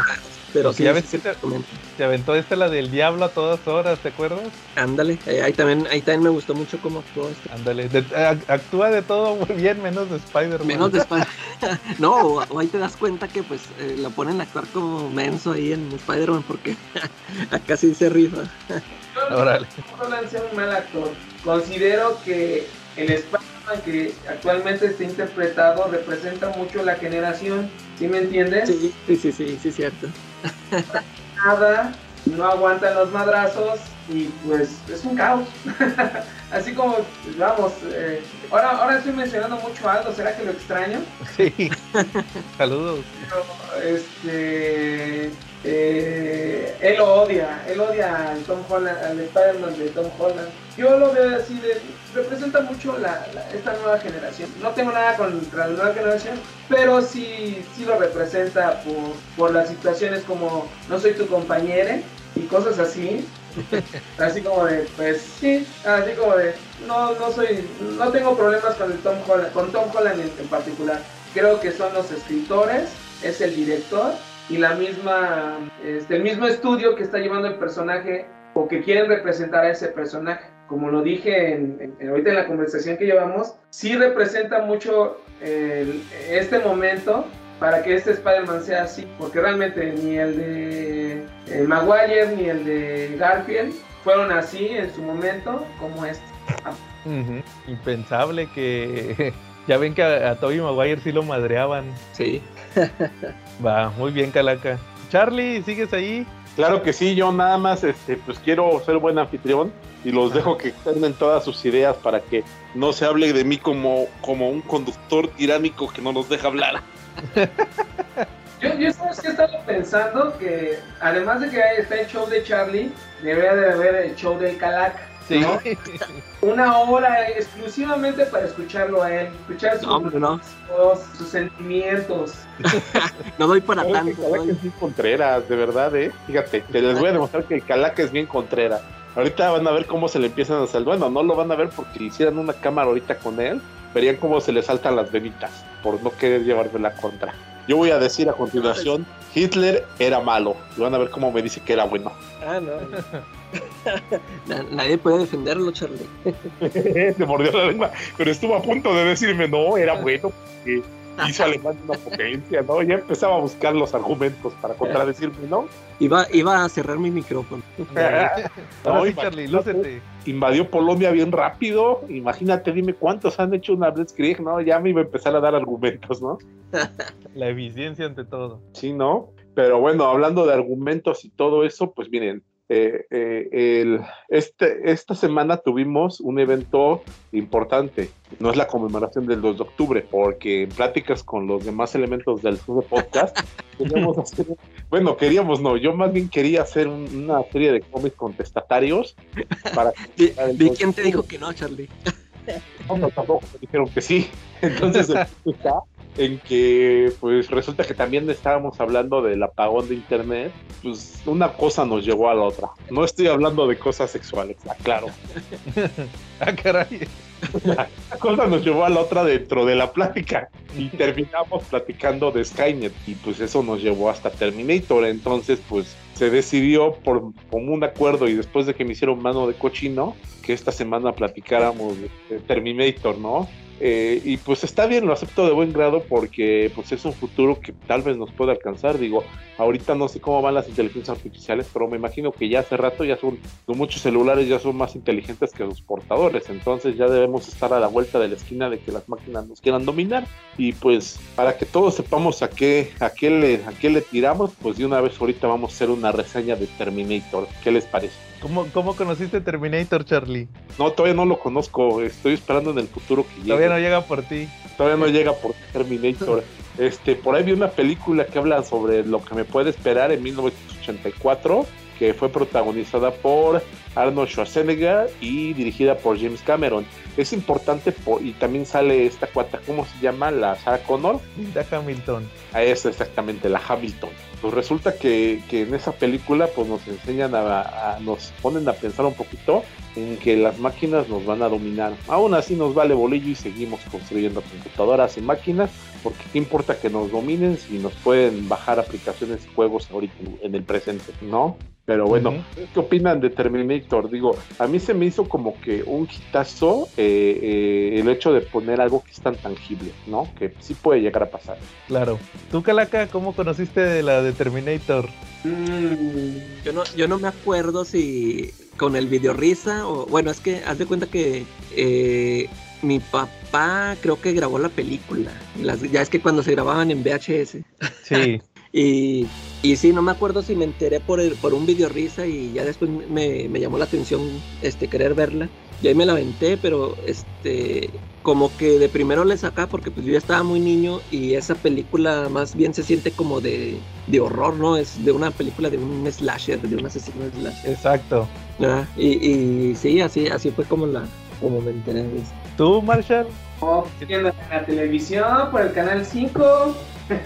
Oye, pero ahí, ahí en el canal 5 le, le cortan la parte cuando se saca el ojo, ¿no? Y cuando echan pata. Ah. Este, pues yo, ¿qué crees que la acabo de revisitar con eso de que estábamos con que me dijeron, no, pues el tema es Terminator. Pero va a ser toda la saga, Marshall. ¿Sí te la aventaste toda? No, no me la aventé. No, este, me- me- es que realmente es un clásico. Creo que sí es. James Cameron sí, sí tenía bien pensado lo que quería. Este, yo no le veo defectos a la trama, no le veo defectos a cómo la llevó. Sí es así como de la puedo ver una y otra vez y es, es como yo le, le, comento a todos, pues, cuenta de esa y Robocop las podría ver una y otra vez y no me podría cansar porque están bien armadas. A Robocop le pongo un poquito de pelos por ahí, pero sí, la acabo de ver, bueno, eh, acabo de ver, bueno, sí, sí, acabo de ver este eh, Terminator y se me hace muy bien. De hecho, hasta creo que entre la primera y la segunda sí ves el cambio de Linda Hamilton, de la niña noble, este... Eh, Inocente. Yo, yo, yo pensé que ibas a decir que por el peinado. ah, no, realmente sí la ves, también es el peinado, padre, pero sí la ves como más inocente, más femenina, y en la de, en la, en el de Terminator 2 es una mujer cuadradota, este, heavy, así como de, cae, ahora sí que a la pérdida de Kyle Reese, ella agarró el mando, pero cabrón, ¿no? Sí. Y digo, pues sí, sí, sí se me hace un clásico, como dices, pues, ¿cuál- ¿cómo fue el acercamiento? Pues fue ahí, y creo que también fue eh, la ola de los noventas, porque vamos, se salió en los ochentas, ves las repeticiones en, en televisión abierta. Sí. Y en los noventas, pues también tuvo bastantes nominaciones, tanto en efectos visuales como este, las referencias de Hasta la Vista Baby o I'll Back, ¿no? Este, ya son icónicos, o sea, realmente este, algo tan bien hecho, este, sí, sí pudo haber hecho mella en- en la cultura pop, ¿no? Entonces, sí, así como de, yo no le podría pero a ninguna de las dos. La segunda no la, no la he- no la he retomado, no la he vuelto a ver, pero pues está muy chido. O sea, las dos primeras sí, sí no, no tienen nada, que nada, nada que pedirle, ninguna modificación, ¿no? Que eso pues ya ahorita platicarán de las siguientes, las siguientes películas, ¿no? Sí, de, de hecho yo nomás les digo, yo vi primero la 2, yo duré muchos años sin, sin haber visto la primera, nada más lo que te dicen en la en la 2, que el, que el brazo, ya ven que está el brazo, que está el chip y que la recuperaron, o sea, yo nunca había visto la 1, yo creo que hasta hace como, como a principios de la década del 2000 la vi, porque Oye, como pero, dice... pero cuando viste la 2, sí, este, sí, o sea, sí sabías que existía uno, sí, sí dijiste, ah, chis, este, como que me falta información de... Sí, sí, sí. O sea, Sí, pero, y- pero no la buscaste luego, luego, no, o sea, porque en aquel entonces las, nomás las veía en la tele. en la tele, ah, hasta que te la pa- toparas. ¿Cuántos tienes, padre? 30. No manches, estás- ya estás grande, ¿cómo puede ser que no hayas visto la primera? No, es que fue la casualidad de que no la no, no me la topaba, siempre siempre que la veía, así me pasó Nomás, con nomás muchas, pasaban la 2. sí, o llegaba cuando estaba la 2.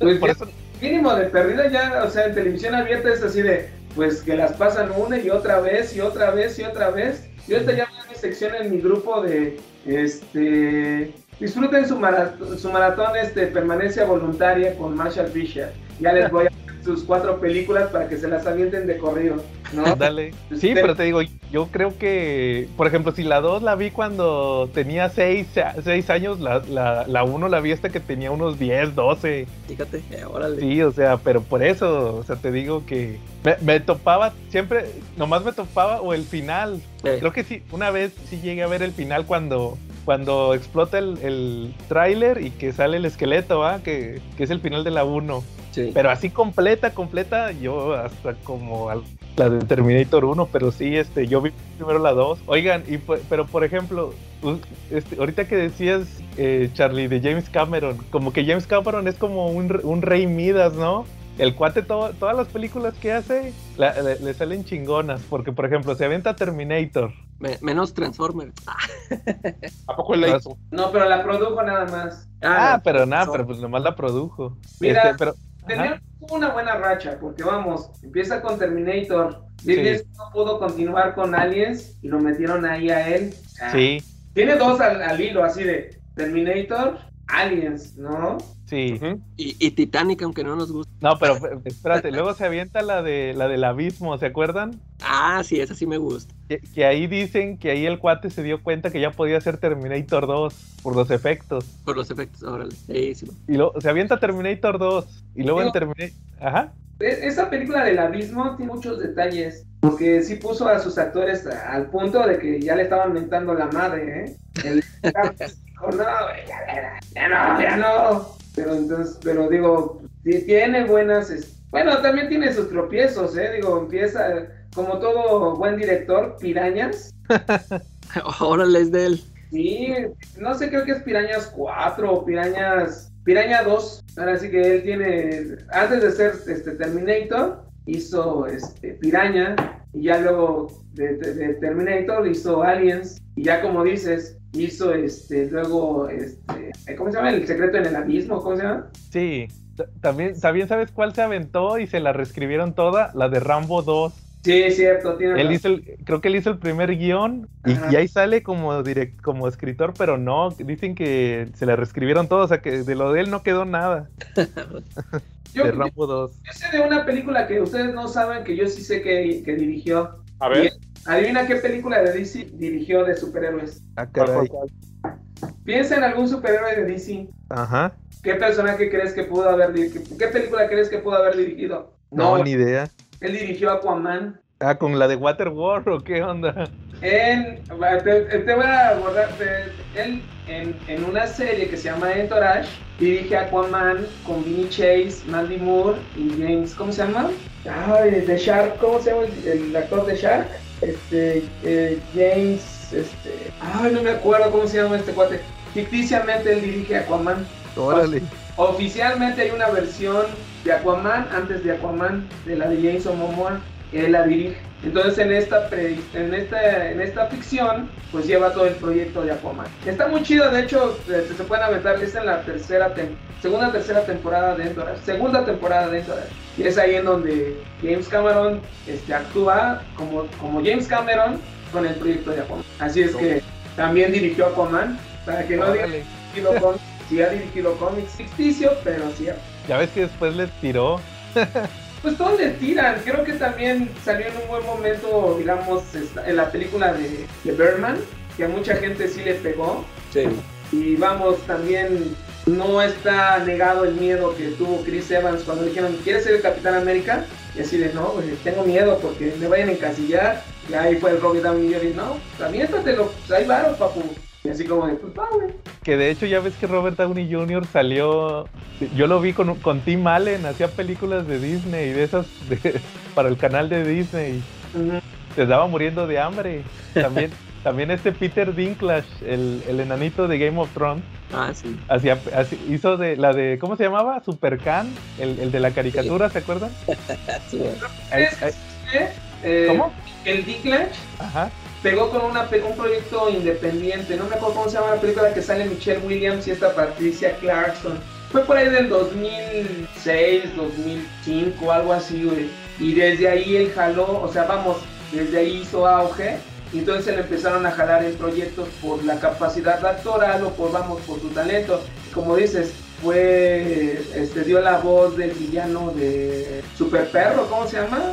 Power Pop, no me acuerdo de Sí, Underdog, que es Supercan, pero no, no era la voz, era la, él actuaba. Pues ya ni me acuerdo, me acuerdo que también Amy Adams eh, del, del personaje, del personaje femenino, pero vamos, pues como son películas que a mí no me interesan, pues así, pues, ¿no? Pero cómo, cómo les cambia la vida de... Pero sobre todo Robert Downey... La de Robert Downey Jr. con Tim Allen es una donde Tim Allen se vuelve perro. Ah, creo, creo- creo que sí me la vi una vez en la tele. Y ahí sale Robert Downey Jr. como un año o dos años antes de ser Iron Man. Era cuando estaba todo molado. Órale. Eh, ¿No has visto cuando le, hicieron una entrevista de su vida pasada? Que haz de cuenta estaba promocionando Avengers este, Infinity, Infinity, ¿cómo se llama? Infinity War. Sí. Y le empezó a tocar temas porque pues, tiene, es, vamos, viene de descendencia de actores. Este, tuvo su mejor etapa en los 80s, ¿no? Pero ya para los 90s pues empezó a, este, sexo, drogas y rock and roll.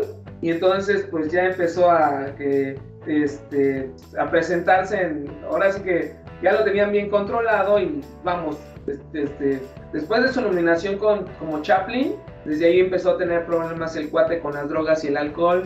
Este, y entonces tenía que, como que, ¿cómo se llama? Hacer voto de presas y decir, pues estoy sano, no he tomado, no he drogado.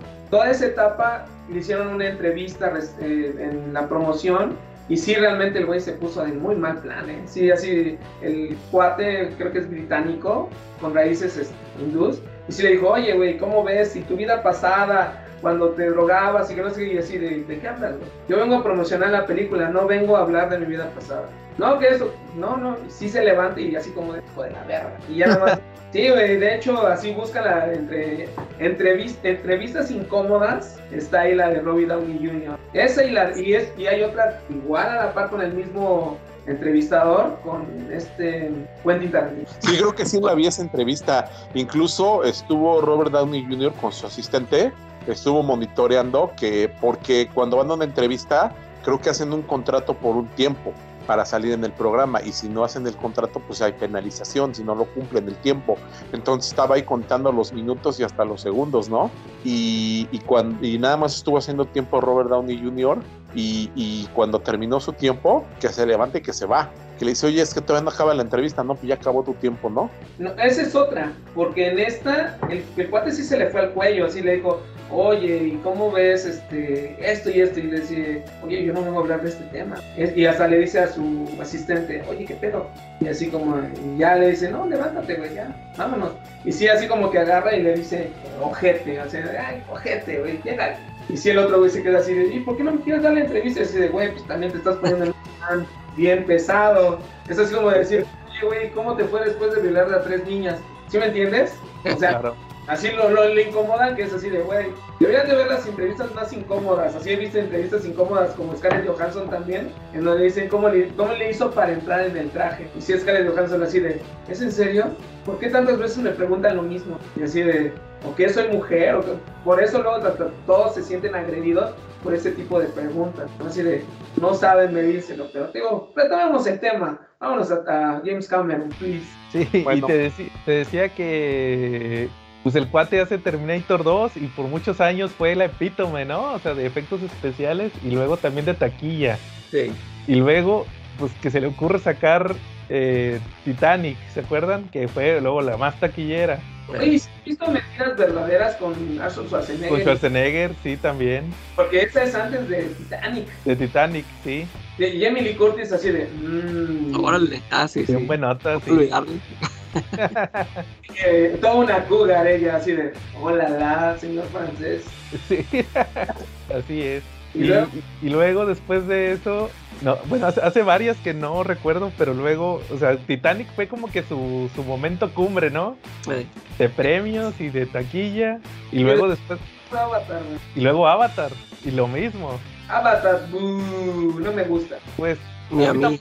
Ni a mí tampoco, pero o sea, el chiste es que con una película gana la taquilla, o sea, al final como Ah. que como que eso le da un acá como un extra, ¿no? Que, que siempre, no, que James Cameron siempre que, que hace una película este tiene que estar acá multipremiada y con un chorro de feria. Más que nada, ¿sabes qué? Le pusieron la vara alta. Es así de, güey, tú tienes que romper taquillas. Ya no, después de Titanic es así de, tienes que ser la película más nominada, tiene que ser la película más vendible, tus actores tienen que estar en el top. Porque, vamos, para Titanic, nadie se acuerda de Kate Winslet. Kate Winslet era una gordita, güey. Ahorita tú la ves y está multipremiada, es una actriz con talento, no es una actriz de, de momento, no es como una Cameron Díaz, no es como una Megan Fox, es una, una actriz a la altura de, de, de la, de la reina, ¿cómo se llama esta? ¿Sí vieron la película de la reina? Con esta... Ay, güey. Escúpenme la respuesta, please. No, Pero no La- con la señora que siempre está nominada, ¿o qué? Es que hay muchas, este... eh, ay, güey, espérame. Este, bueno, que ya cuando se hablamos, este... Helen Mirren. Helen Mirren, sí. Helen Mirren, o sea, ya tiene la cosa, vamos, sí, es así como el, el nivel que tiene esta, eh, ay, se me fue otra vez su nombre, Kate Winslet. Kate Winslet, así es así como, no, pero digo, ahora sí que retomemos el tema con Terminator, no nos vamos con tanto con James. Sí. ¿Ah? Bueno, entonces nada más era, o sea, en realidad nada más era hacer ese comentario de que pues ganó mucha fama por sus películas. Pero por ejemplo, ¿ustedes qué les parece la trama? O, o no sé si es lo que quieras ver, Marshall, de Terminator. El aspecto del... De, en, en los ochentas, curiosamente fue de los primeros que ahorita lo conocen como cyberpunk. Ujú. Es el cyberpunk, de que es el futuro distópico, ¿no? O sea, la sociedad corrompida, pero en este caso es que es el futuro apocalíptico del viaje en el tiempo, que resulta que, como decía Charlie, no sé si quieras agregar algo, Charlie, de, de que la humanidad eh, las máquinas toman conciencia y, y prácticamente merman a la humanidad, ¿no? Sí, por supuesto, no. Llega un momento en que las máquinas pues, se dan cuenta que pues, solitas se pueden construir, solitas se pueden reparar y pues el algoritmo más lógico que llega el siguiente es pues, para qué los queremos, ¿no? O sea, son como que el virus del planeta. Podemos estar mejor sin ellos y vamos todos para atrás, ¿no? Claro. Sí, ¿Qué más? ¿Qué más se acuerdan de Terminator? Bueno, mira, de Terminator, eh, como me digo, me acabo de aventar la reciente. Ujú. Vamos, también se ve muy, se- digo, como que se ve muy reflejado, porque acuérdate también en, en, en X-Men, también es el día de los futuros, del día del pasado. ¿De qué habla? De, la- de los sentinelas este, llevando el control de la humanidad. ¿Estás de acuerdo? Ajá. O sea, es la máquina contra el, contra el mutante aquí en este caso. Pero sí, es, sí se ve muy reflejado todo lo que, como dices, el cyberpunk, la máquina contra el humano. Yo pondría así como de... El conflicto es lo que no, como que a veces no lo... No lo, no lo todavía no le encuentro la forma. Hay veces que hay cosas que agarran forma a través del tiempo, ¿no? Eh, todos los héroes en los 60 eran, este, adquirían sus poderes por radioactividad. Aquí es así como de la máquina este, quiere llevar el control del, mundo.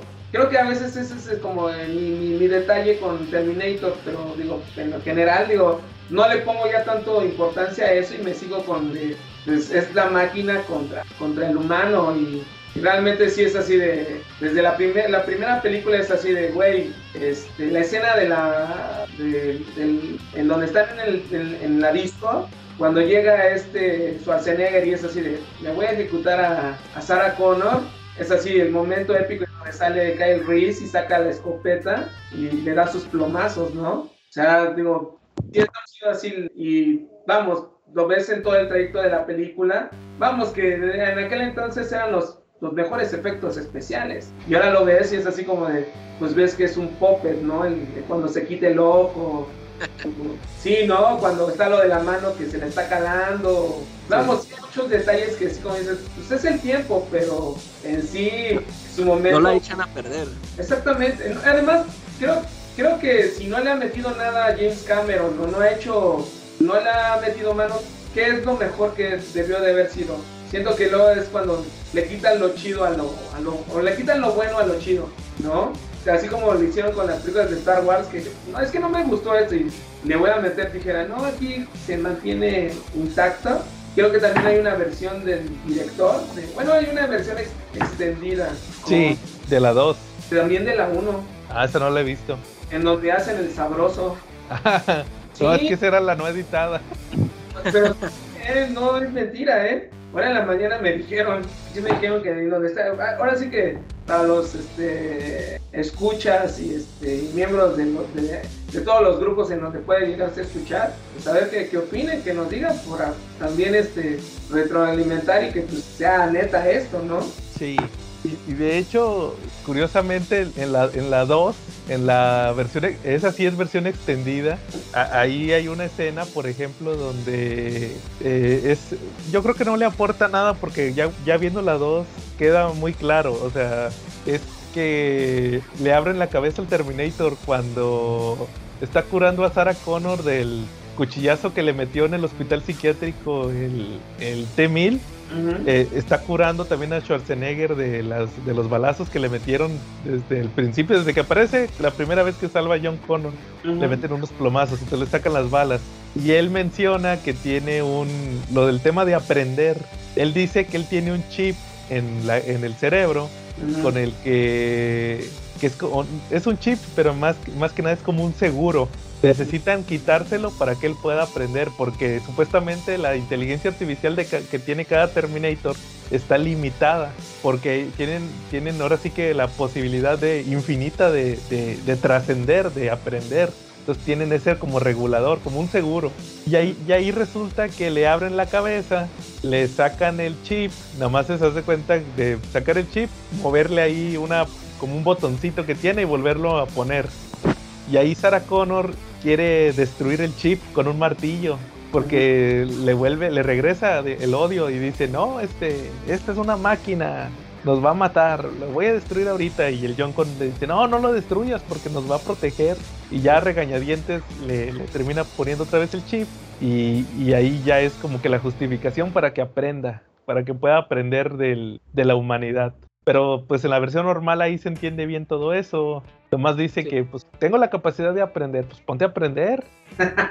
sin todo eso. Sí, no. Digo, también sabes que ahí también con Terminator 1, o retomando la de Cameron, sí agarró muchos actores fetiche. Ah, claro. Sí, haz de cuenta, Bill Paxton trabajó con él, trabajó con él en, vamos, lo ves y es el punk este, número 3 pintado de que, pelos azules, ya luego lo ves en, en Alien, que es el, en Aliens, que es cabrón, ¿no? Eric, Eric Lars, Eric, ¿cómo se llama? Eh, es- Eriksen, sí, que es el, que es el- Bishop. Exactamente. Sí, eh, o sea, lo, lo, lo vuelve a retomar, o sea, lo, lo vuelve a contratar para... Y vamos, creo que él, que él, él realzó el sex- sexo femenino en cuestión de, de, de hacerlas rudas, de hacerlas más agresivas, ¿no? Si ves este Terminator 2 y Aliens, cambian mucho la visión tanto de Sarah Connor como de Ripley.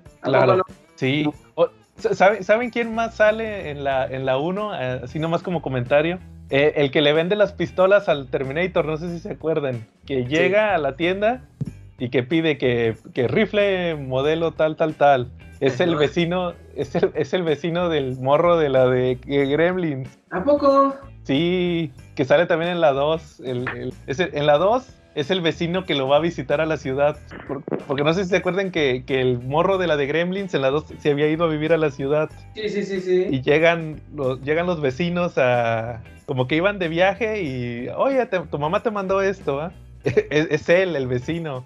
Fíjate que yo no lo ubico bien al, al actor. Sí, yo lo, lo ubico porque hace poquito vi la 2, del, volví a ver la 2 de Gremlins. Ajá. Y, y- y ayer volví a ver la de Terminator y, y que lo voy viendo y digo, este cuate se me hace conocido, el que le vende las pistolas. Y era él. Eh, es un, papel muy chiquito, ¿no crees? Sí, pero como decías ahorita lo de los actores fetiche, hay, hay varios que se hicieron famosos, tanto por Cameron y otros que pues iba, dio la casualidad también. Sí, porque das cuenta, Eric, eh, eh, ¿cómo se llama? Lance Eriksen, o cómo se llama este Bishop. Sí, Pues así como decir, lo ubicas y, y, y es muy triste porque te das cuenta los personajes que salen, los dos policías, el negro, ¿no? De repente está en la escena y se lo chinga muy rápido el Terminator, no te da disfrutar el personaje, así como de, ya lo mató. Y también al Eric Larsen, que, bueno, no es, no es, no es Eric, Lance Eriksen, se me olvida su nombre, el Bishop. Sí. Este, también este, tiene su momento y lo mata muy así, muy débil. También este actor, el que interpreta este, a- al papá de John Connor, ¿cómo se llama? Kyle Reese Kyle Reese, también sale en Alien. en Alien, sí. Eh, o sea, como que sí agarró su gente y pues vámonos a trabajar acá y digo, que ya no hicieron nada importante después, pero ah, pues sí, ahora sí como digo, sí, sí Terminator 1 es así como de, la acabo de ver y es así de, sí es muy bueno, no le cambiaría nada, nada. La 2 creo que sí es más este, como un este, blockbuster, pero no pierde no pierde tanto, sí, así como creo que le agregan más cosas y el, y el tener a John Connor como el lazo sentimental con la máquina, pues también eso hace que más audiencia le tenga más aprecio. No se aventaron la segunda así de casualidad recientemente. Sí, de- y de hecho hacerlo el, el- que el villano sea ahora el héroe.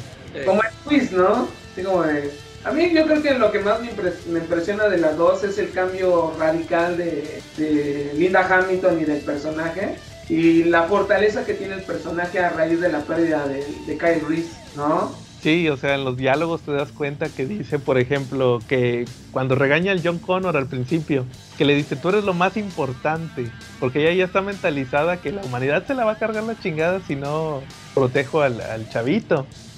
Ya tiene toda esa mentalidad nada más por lo del, por lo que le pasó con el Kyle Reese, ¿va? También, de hecho, cuando Kyle Reese ya está tirando la toalla, que ya está todo madreado, y lo, le, le dice, Sonado, levántese, órale, no te dejes morir.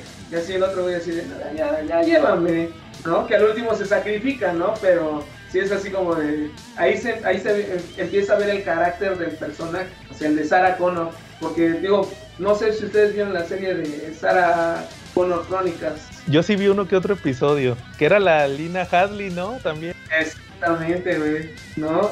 Sí, ¿Y qué tal, qué te pareció? Yo nunca la vi, realmente era para este gustos de ricos, porque nada más salía en cable y no salía en televisión abierta. Yo la vi en Canal 5. vi uno que otro episodio cuando la pasaron. Ajá. En horarios bien, bien feos. abierta es que no es de corrido, vamos.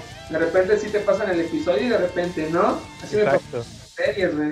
Sí, o sea, el, el chiste es que las, la- fíjate que no me gustó tanto porque estaba muy... eh, no quisieron batallar, para que me entiendas. Eh, hay un punto, empieza... Es como semisecuela, Ajá. porque está, está Sarah Connor y con el John Connor niño, o no, chavito más bien, no niño, chavito. Ajá. Y luego ahí empieza lo del cáncer, le dicen que tiene cáncer, que le quedan tantos años de vida. Y luego hay un punto donde se le aparece una chavita, que la chavita es la Terminator y es su guardián de, de John Connor. Ajá. Y se los lleva en el... O sea, ahí no me... A mí ahí ya me perdió porque ya pueden manipular la máquina del tiempo. Se Ajá. van al... La serie creo que es de 2006, 2007 Exactamente, sí. y se van al 2000, estaban en los 90 y se van al 2006, 2007. Ah, no manches, ¿de veras? Sí, sí, sí.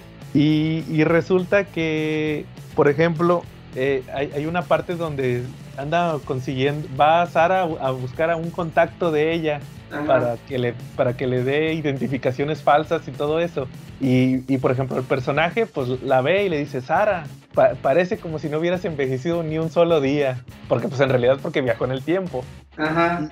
Y ya le dice, no, pues necesito las identificaciones tal, tal y tal. Y le dice, bueno, el precio es tanto. Y le dice, ¿cómo que tanto? Le dice, bueno, es que tú tendrás que entender que todo esto se complicó después del 9-11. Y ella le dice, ¿qué, qué es el 9-11? O sea, no sabía. Ajá. O sea, y, y como que para ahorrar presupuesto, para no batallarle, Ujú. pues se mueven al- a, la, a la actualidad.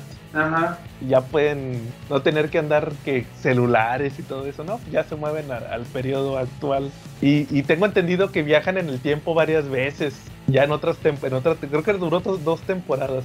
Yo lo único que me acuerdo que sí es que salió este la este Chili Manson como un Terminator que sí le hicieron el boga de ah, va a salir la vocalista de Garbage en, en- en- en la serie de Terminator realmente digo pues te digo yo no, no tuve el chance de verla y realmente no me llama tanto la atención también Ajá. también se comentó de que la serie no como que se quedó en tibio, o sea, sí tenía su público, pero no no como en definitivo, vamos, sí no fue así como de estaba diluido su, su audiencia. Entonces, no lo sé, por eso la ya no la concluyeron, vamos, ya no la siguieron. Y- Exacto. No, o sea, como que yo la verdad no la he visto. Lo que sí, películas casi todas, casi, porque la última no la vi. ¿Qué te pareció la tercera? La tercera, a ver, Charlie, ¿qué te pareció la, la Terminator 3? Ah, la Terminator 3. Fíjate que, que a mí, más allá de. Es, no sé, güey. O sea, la 2 fue mi máximo, pero la 3 no, no me gustó tanto. Ni, de hecho, ni siquiera con la Terminatrix, como que me, me terminó de rescatar, ¿no? Digo, lo que más me, me sorprende es que, por ejemplo, cuando, cuando vi, pude ojear el cómic de Superman contra Terminator, ahí sí se anticipa una Terminator mujer, ¿no? Tengo entendido, si no mal recuerdo, ¿no? Pero pues más allá de eso, como que no, o sea, no, no, para mi gusto no terminó de cuajar totalmente, ¿no? Me quedo con la 2, definitivamente, la 2 es la que me emocionó. Pues yo, yo siento que la 3 este, sí fue así de vamos a aprovechar la franquicia, vamos este, a agarrar actores del momento y vamos a ver qué tal. Vamos, Susana Locker no hizo nada más que Terminator, creo que también hizo una de especies, pero hasta ahí. No hizo realmente nada relevante. Este Claire Dance, pues se fue a televisión. Eh, Nick Stahl, de plano, ya nadie sabe ni de él. Pero, es- y también creo que se atravesó en el momento en que iba a ser gobernator este Terminator. ¿No? ¿Sí se acuerdan que se volvió gobernador? Claro. Entonces, pues creo que también se atravesó. Fue la última película que realizó como actor dentro de, de su gobierno. O sea, yo la verdad no... Ya como que ya desde ahí se empieza a diluir lo, lo principal, la historia.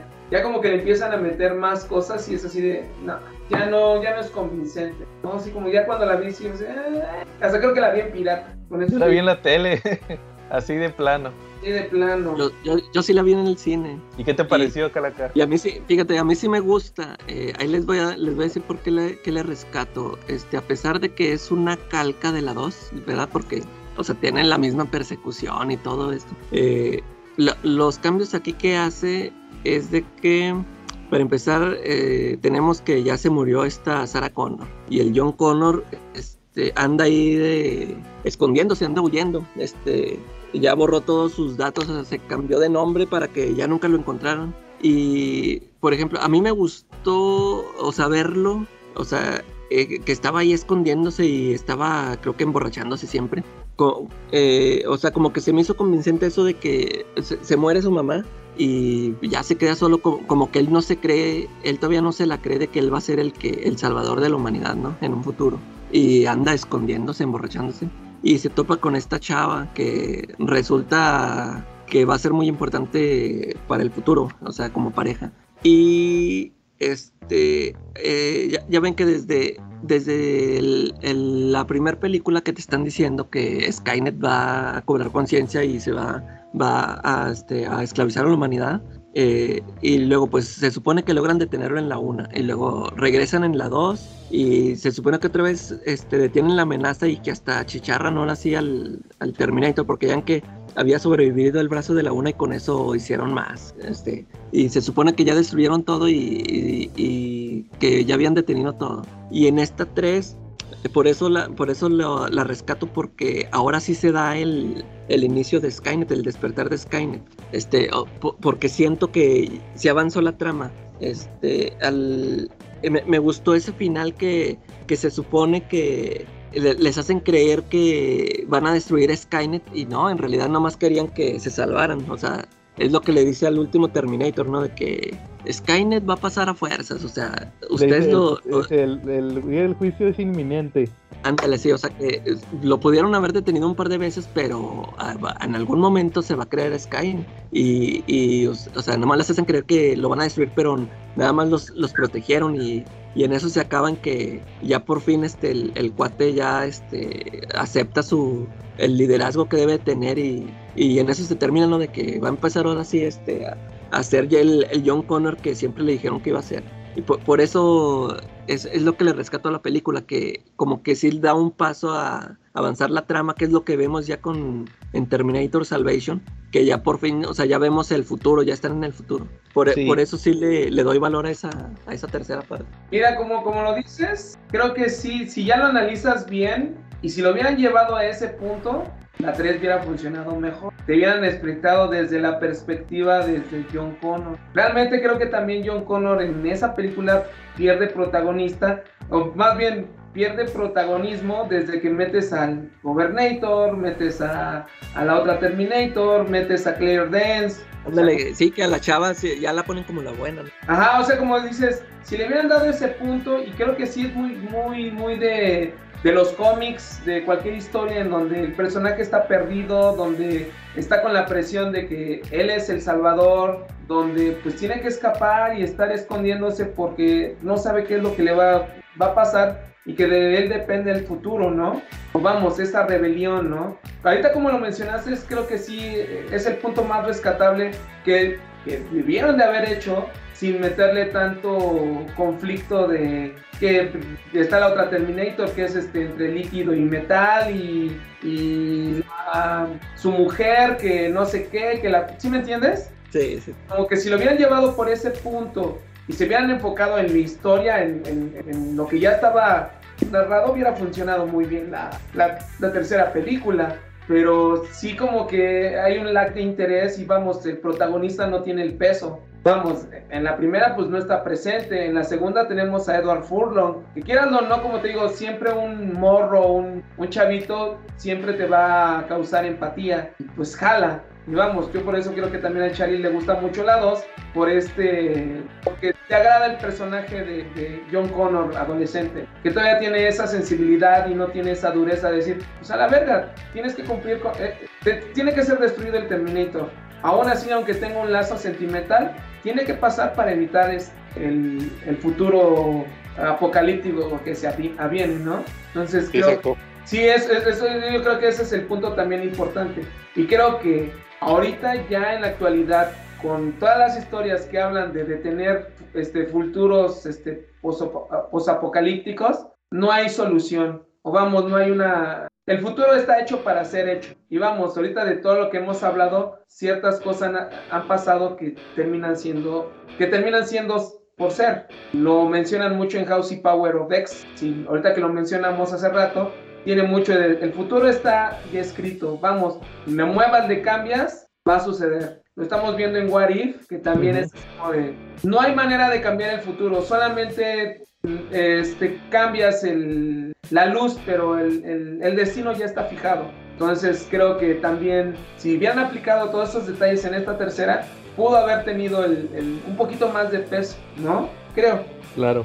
Luego, después de eso viene la 4, la Salvation, que comentaban hace rato. Que es el futuro. Esa, esa creo que fue de las más originales, ¿no? Que pasaron ahora al futuro, la guerra en el futuro. Sí, Que salía Christian Bale, que pues en, esa- que en aquel entonces pues, era Batman. era, el- sí, era el que está, sí, era el actor de moda, ¿no? El- sí, y este cuate también, el, ¿cómo se llama? El que es este, el, el Terminator, ese es Sam, ¿cómo? Warrington. Sí, Worthington, Ese también estaba de moda en aquel entonces, salió en Avatar en Avatar. eh. y salió en Furia de Titanes y en aquel entonces andaba muy de moda ese cuate, de repente se apagó. Sí, Más bien se apagó después de Avatar. Creo que Sí. no, no, la, no lo supieron, no, no la supo armar. Ya después lo vi en puras películas cristianas. sí, este, quién sabe qué, qué le pasó. Se volvió Este- eh, películas de Hallmark. Ándale. Ust- ¿Ustedes cómo vieron la 4? Salvation. ¿Sabes qué? Me vienen recuerdos vagos. Lo único que me acuerdo es que era una gama de actores, este, entre cameos y este, actores fuertes, ¿no? Estaba, este, em, pues estaba el, el Sam Worthington, ¿quién más estaba? Mm, sale Elena Bonham Carter. También. sí. Sale esta, la de Jurassic World, ¿cómo se llama? La hija de Ron Howard, Dallas Howard. Ahí está Howard, la buena, También. la buena Stacy de... Ándale, de, de Sam Raimi. Y es- que también aquí, fíjate que creo que no supieron cambiar el, el rol del protagonista, porque en las dos primeras la protagonista en sí es Sarah Connor. Para la ter- tercera y cuarta hubiera sido genial que hubiera sido John Connor. ¿Estás de acuerdo? Sí. Pues sí, pero no le dan más protagonismo a, a Sam Worthington. Más neta. bien, le dieron más protagonista a ese, al Terminator. Sí, claro. Y pues vemos que es la guerra en el futuro, que es eh, como que el, el inicio. De hecho, ahí vemos cómo se hacen las cicatrices este Ah. John Connor, ¿verdad? Las famosas cicatrices que tiene desde la 2. y, y ahí curiosamente vemos cuando crean al T-1000, de- no, no T-1000, al T-800, con el cuerpo de Schwarzenegger y todo. Ah, sí. De hecho, como dato curioso, eh, el- el- la, la cara se la pusieron con, con acá... Fue CGI, ¿no? SGI, pero el cuerpo era otro cuate que ya había hecho de Schwarzenegger joven en otra película. En una como película de televisión que sacaron de la vida de Schwarzenegger. Él, Ajá. él le hizo de Schwarzenegger joven. Ah, Pues como que al cuate lo agarraron, vas a hacer el doble, tú vas a hacer el, el Terminator, pero te vamos a poner la cara de, de Schwarzenegger al, al final, ¿va? Cuando sale en la fábrica. Fíjate, esa, esa, esa película yo la vi en DVD y, y yo, yo sí me acuerdo que me emocionó que cuando vi esa escena y que ponen la musiquita. Sí, sí, sí, ¿Por yo también. Como dijo Marshall, este, después de la 3 se lanzó este Arnold de gobernador y, y se supone que ya no lo íbamos a ver en mucho tiempo y, y pues aquí nos lo, nos lo dieron así en CGI. Todo, todo chida esa escena. Ajá. Creo que fue lo, lo de lo mejor de la película. Porque así digo, creo que esa película está, está mal au- augureada. Porque te acuerdas que es en donde este Christian Bale se puso bien loco con el camar, con el de fotografía. Ahí está el chiste, güey. Así que, ahí es cuando creo que lo estaba enfocando mal o algo y le empezó a decir, no, es que eres un idiota, no sabes, y, y se puso en un plan el Christian Bale. Ahí ese sí es chisme así. así. De ventaneando. Pues no, eso ya sería como. Es que ya son altas escalas, no es de ventaneando. No es de como de mi. con mi, mi hija, ¿no? Son de, de técnicos, ¿no? ¿Sabes quién también sale como. Re- re- es- ¿Cómo se llama este? Guy Reese, Anton Yelchin. Ah, el que se murió, sí, este Chekhov de, de Star Trek. Exactamente. Él, él se murió. Sí, este, el, el- el que era ruso en Star Trek. se tuvo un, un supuesto accidente en el carro que supuestamente este, tenía su cochera como de bajadita. Sí, Y él es- ah, sí. Se quedó atorado entre la cochera y el carro, hace cuenta, se le vino encima. Sí, sí supe, pero fíjate que como siempre nada más mencionaban que el que salió en Star Trek, pero nunca mencionaron esa de Terminator. Nunca supe que era él. Y él era Kyle Reese. Creo que fue de sus primeras películas, o sea, fue el... Me parece que fue la que hizo inmediatamente antes de la de Star Trek. ¿Sabes? Como te digo, ellos ya vienen arrastrando desde hace tiempo muchas películas. ¿Sabes? Eh, Salió con una con Kat Dennis y sale Robbie, este, este ¿cómo se llama? Downey Jr. Este, no me acuerdo cómo se llama. Se llama ¿Quién es Charlie? En el 2007. Órale. Sí, haz de cuenta, y ya sabes que pues, como son actores jóvenes, son películas que interpretan jóvenes este, desastrosos y toda la onda. Pero creo que esa fue una de las películas como un poquito fuertes. Hay otra que se llama Los Salvajes, que sale con Chris Evans y sale Diane Lane, que es de una cuidado, es, ¿cómo se puede decir? Es, su mamá es, cuida al patriarca de la familia entonces, este, creo que tiene relaciones con el patriarca y empiezan a tener problemas con, con el personaje de Anton Yelchin. Y hay otra que también está basada en la vida real, se llama Alpha Dog, que salen puros actores jóvenes. Esta Amanda Seyfried, este Justin Timberlake, este Emily Hirsch, pero tienen, tiene como cierto grabaje y además también fue el, el hijo de una serie de este Hank Azaria.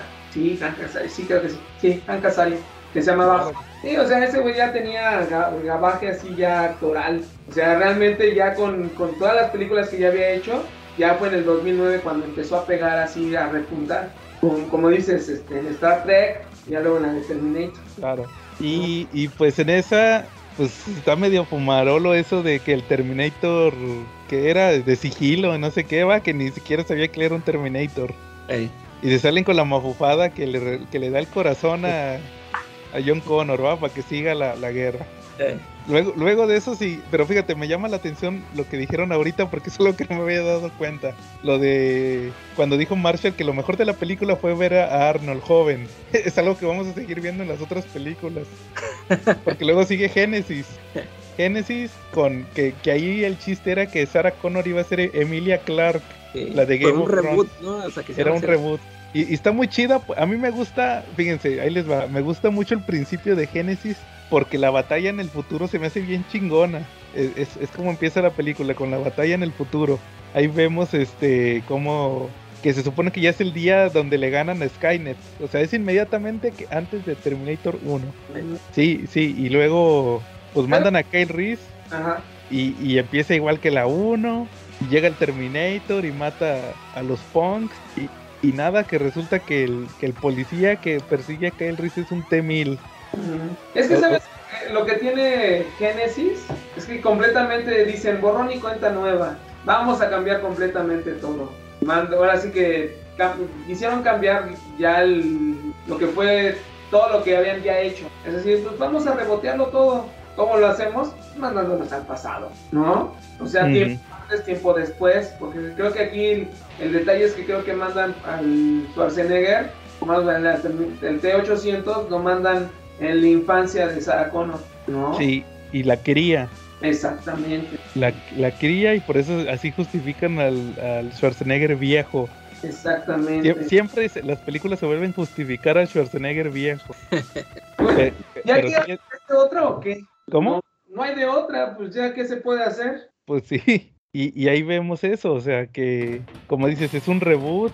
Ahí, ahí retoman lo de la serie de Sarah Connor de viajar al futuro. Van al 2017, 2016, que fue cuando salió la película. Y ahora eh, Skynet es una app. ¿Cómo evolucionó? De que no, que es una app y tienen que, que detenerla. Y, y es un desbarajuste de continuidad eso, o sea, que quedaron muchos nudos ahí en la historia, muchas tramas que no llevaron a ningún lado. Al, al Schwarzenegger al final lo destruyen, pero el chip cae en metal líquido que estaba como metal inteligente y se vuelve el T-1000. Hasta dice, he sido actualizado. Se vuelve el T-1000. Y, y creo que ahí ya dicen, ¿sabes qué? Este va a ser como que una nueva trilogía. ¿Sabes qué? Mejor no. Y vamos a contratar a Tim Miller, el de Deadpool. Y va a regresar Sarah Connor y va a regresar Schwarzenegger y vamos a hacer la de, la de Dark Fate. Que dices que esa no la viste, Marshall, ¿verdad? No, no la vi. Digo, sí me enteré de toda la onda de, pues, qué es lo que sale, cómo sale, pero ya desde la de esta partita, ¿cómo se llama? Clark, Ajá. de la de Game of Thrones, ya como que ya le había perdido la fe a la franquicia, ¿eh? ¿Sí me entiendes? O sea, como que ya de repente ya le pierdes la fe por lo mismo de que ya no, vamos, ya no conserva lo, lo que te llamaba de la atención de las primeras dos películas, ¿sí? Y, y desafortunadamente ya ahí te das cuenta que la misma industria, el estudio, pues empiezan a prostituir al, al- a la franquicia. Y es así como de, da igual si lo voltean. O sea, realmente creo que también este, en, en la de, ¿cómo se llama? Emilia Clark, John Connor se vuelve un robot, no Sí. posee, eh, ¿no? Ya se vuelve máquina también. Sí, es el Terminator, de hecho él. Exactamente, y así como de, pues ya no, así como que, ay, no manches, ya, ya, ya esta plática no me gusta, mejor pasemos a otra cosa, ¿no? O sea, en, en la cuestión de la película. Ya la última, ya la verdad, no la fui a ver, o no se me antoja, por lo mismo de que también está impregnada de muchas cosas actuales. Sé, ustedes que la vieron, ¿qué tal les pareció? ¿Qué es lo que tiene, qué es lo que tiene que, este, que le vino afectando a la, franquicia o a la misma película? Pues al final es- pan de lo mismo, o sea, es otra vez un reinicio, otra vez sale Schwarzenegger joven, matan a John Connor de niño y eh, resulta que se trata de que llega otro Terminator pero de otro Skynet, o sea, el futuro de Skynet se evitó. Este es, este es, a, a mí, yo la rescato, creo que lo único rescatable de la película es una frase que se avienta Schwarzenegger.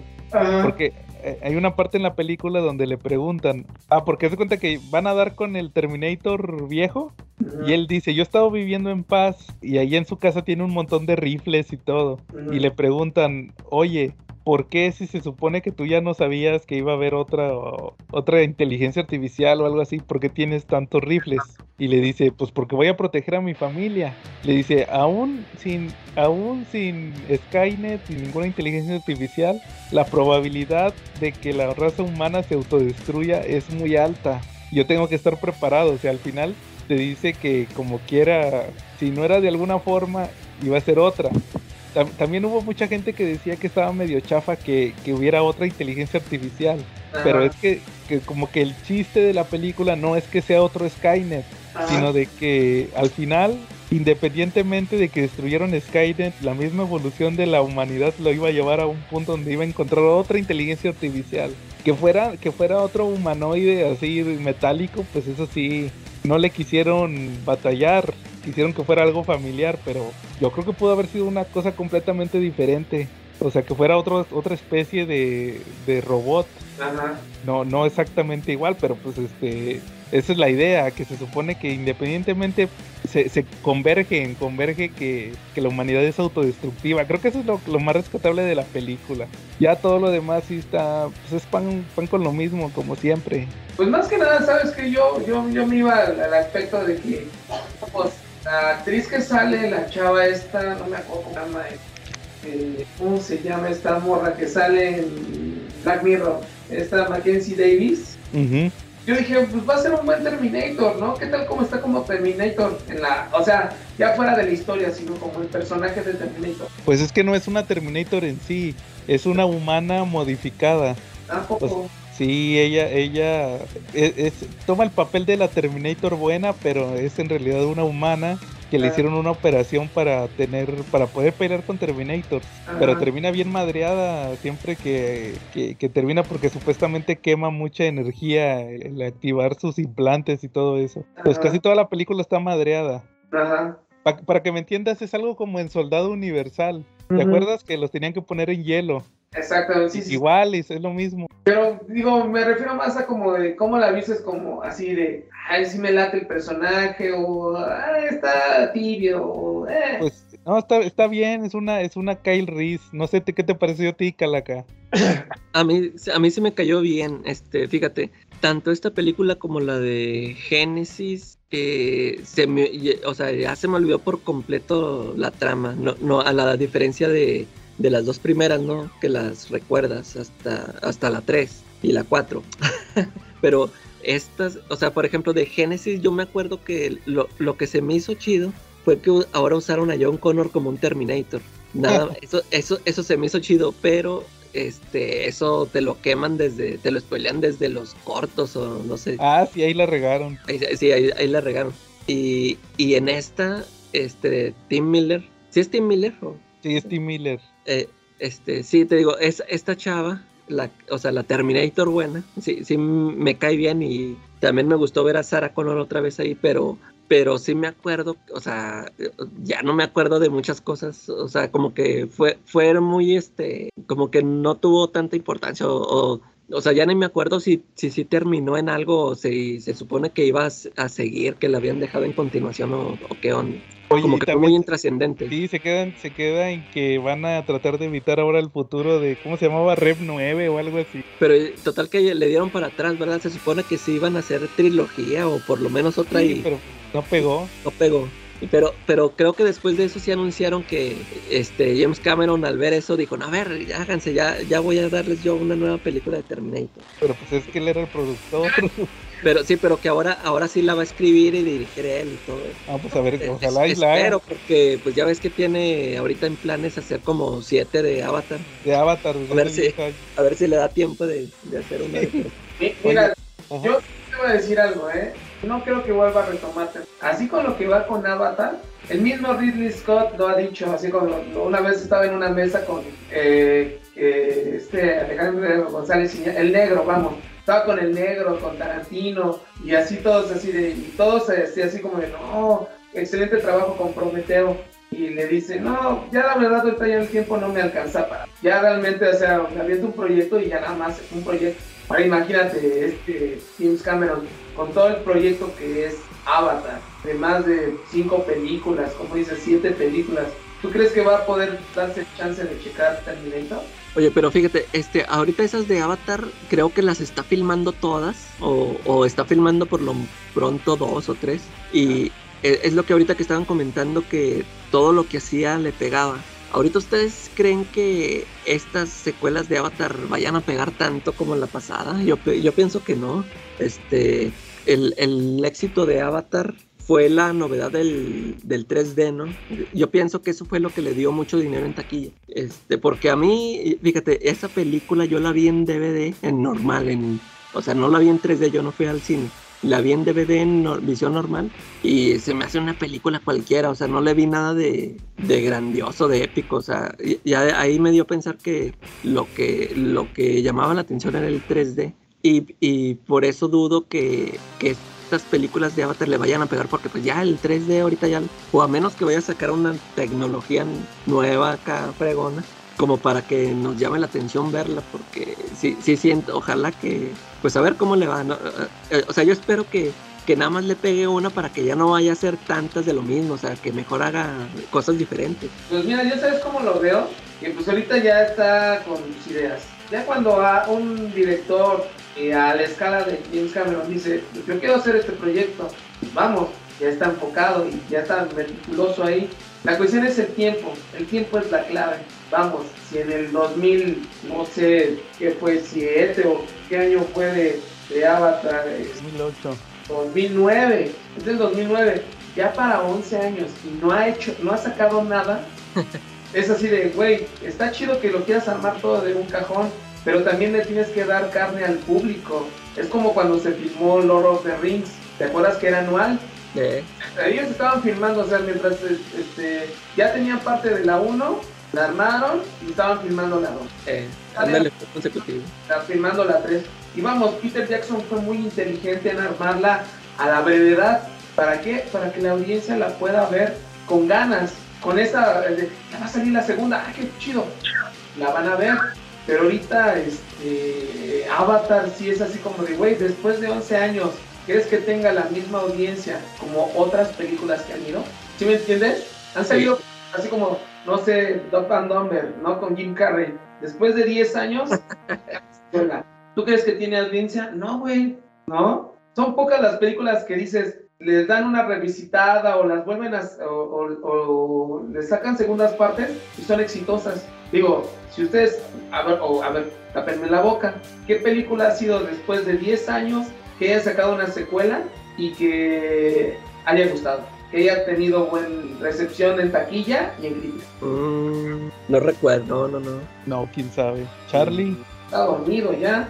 Pues es que no, es que la continuidad es importante, ¿no? Que hay un espacio breve de tiempo entre película y otra es muy importante, ¿no? Ya cuando, cuando dejas que tal pasen dos, tres años, pues se enfría bien rico el asunto, ¿no? Digo, pasó con los cazafantasmas, ¿no? Me viene a la memoria, Cazafantasmas 1 lo sacan en 1983-84, si no mal recuerdo, y Cazafantasmas 2 llega hasta el 89. O sea, me acuerdo que entre un lapso y otro, pues cuando vi la primera iba en primaria, cuando sacaron la segunda iba en secundaria, ya, ya creo que ya, ya no era como que te llamara tanto la atención porque ya habían pasado muchos años, dejaron que te enfriaras bien rico, ¿no? Sí, me das cuenta, yo digo, vamos, ahorita con, hablando de la Avatar, está tibio. Yo creo que tanto Terminator como Predador como Aliens son franquicias que les, les han querido exprimir, pero no han tenido a un buen escritor, a un buen director y a unos buenos protagonistas. ¿eh? Sí necesitan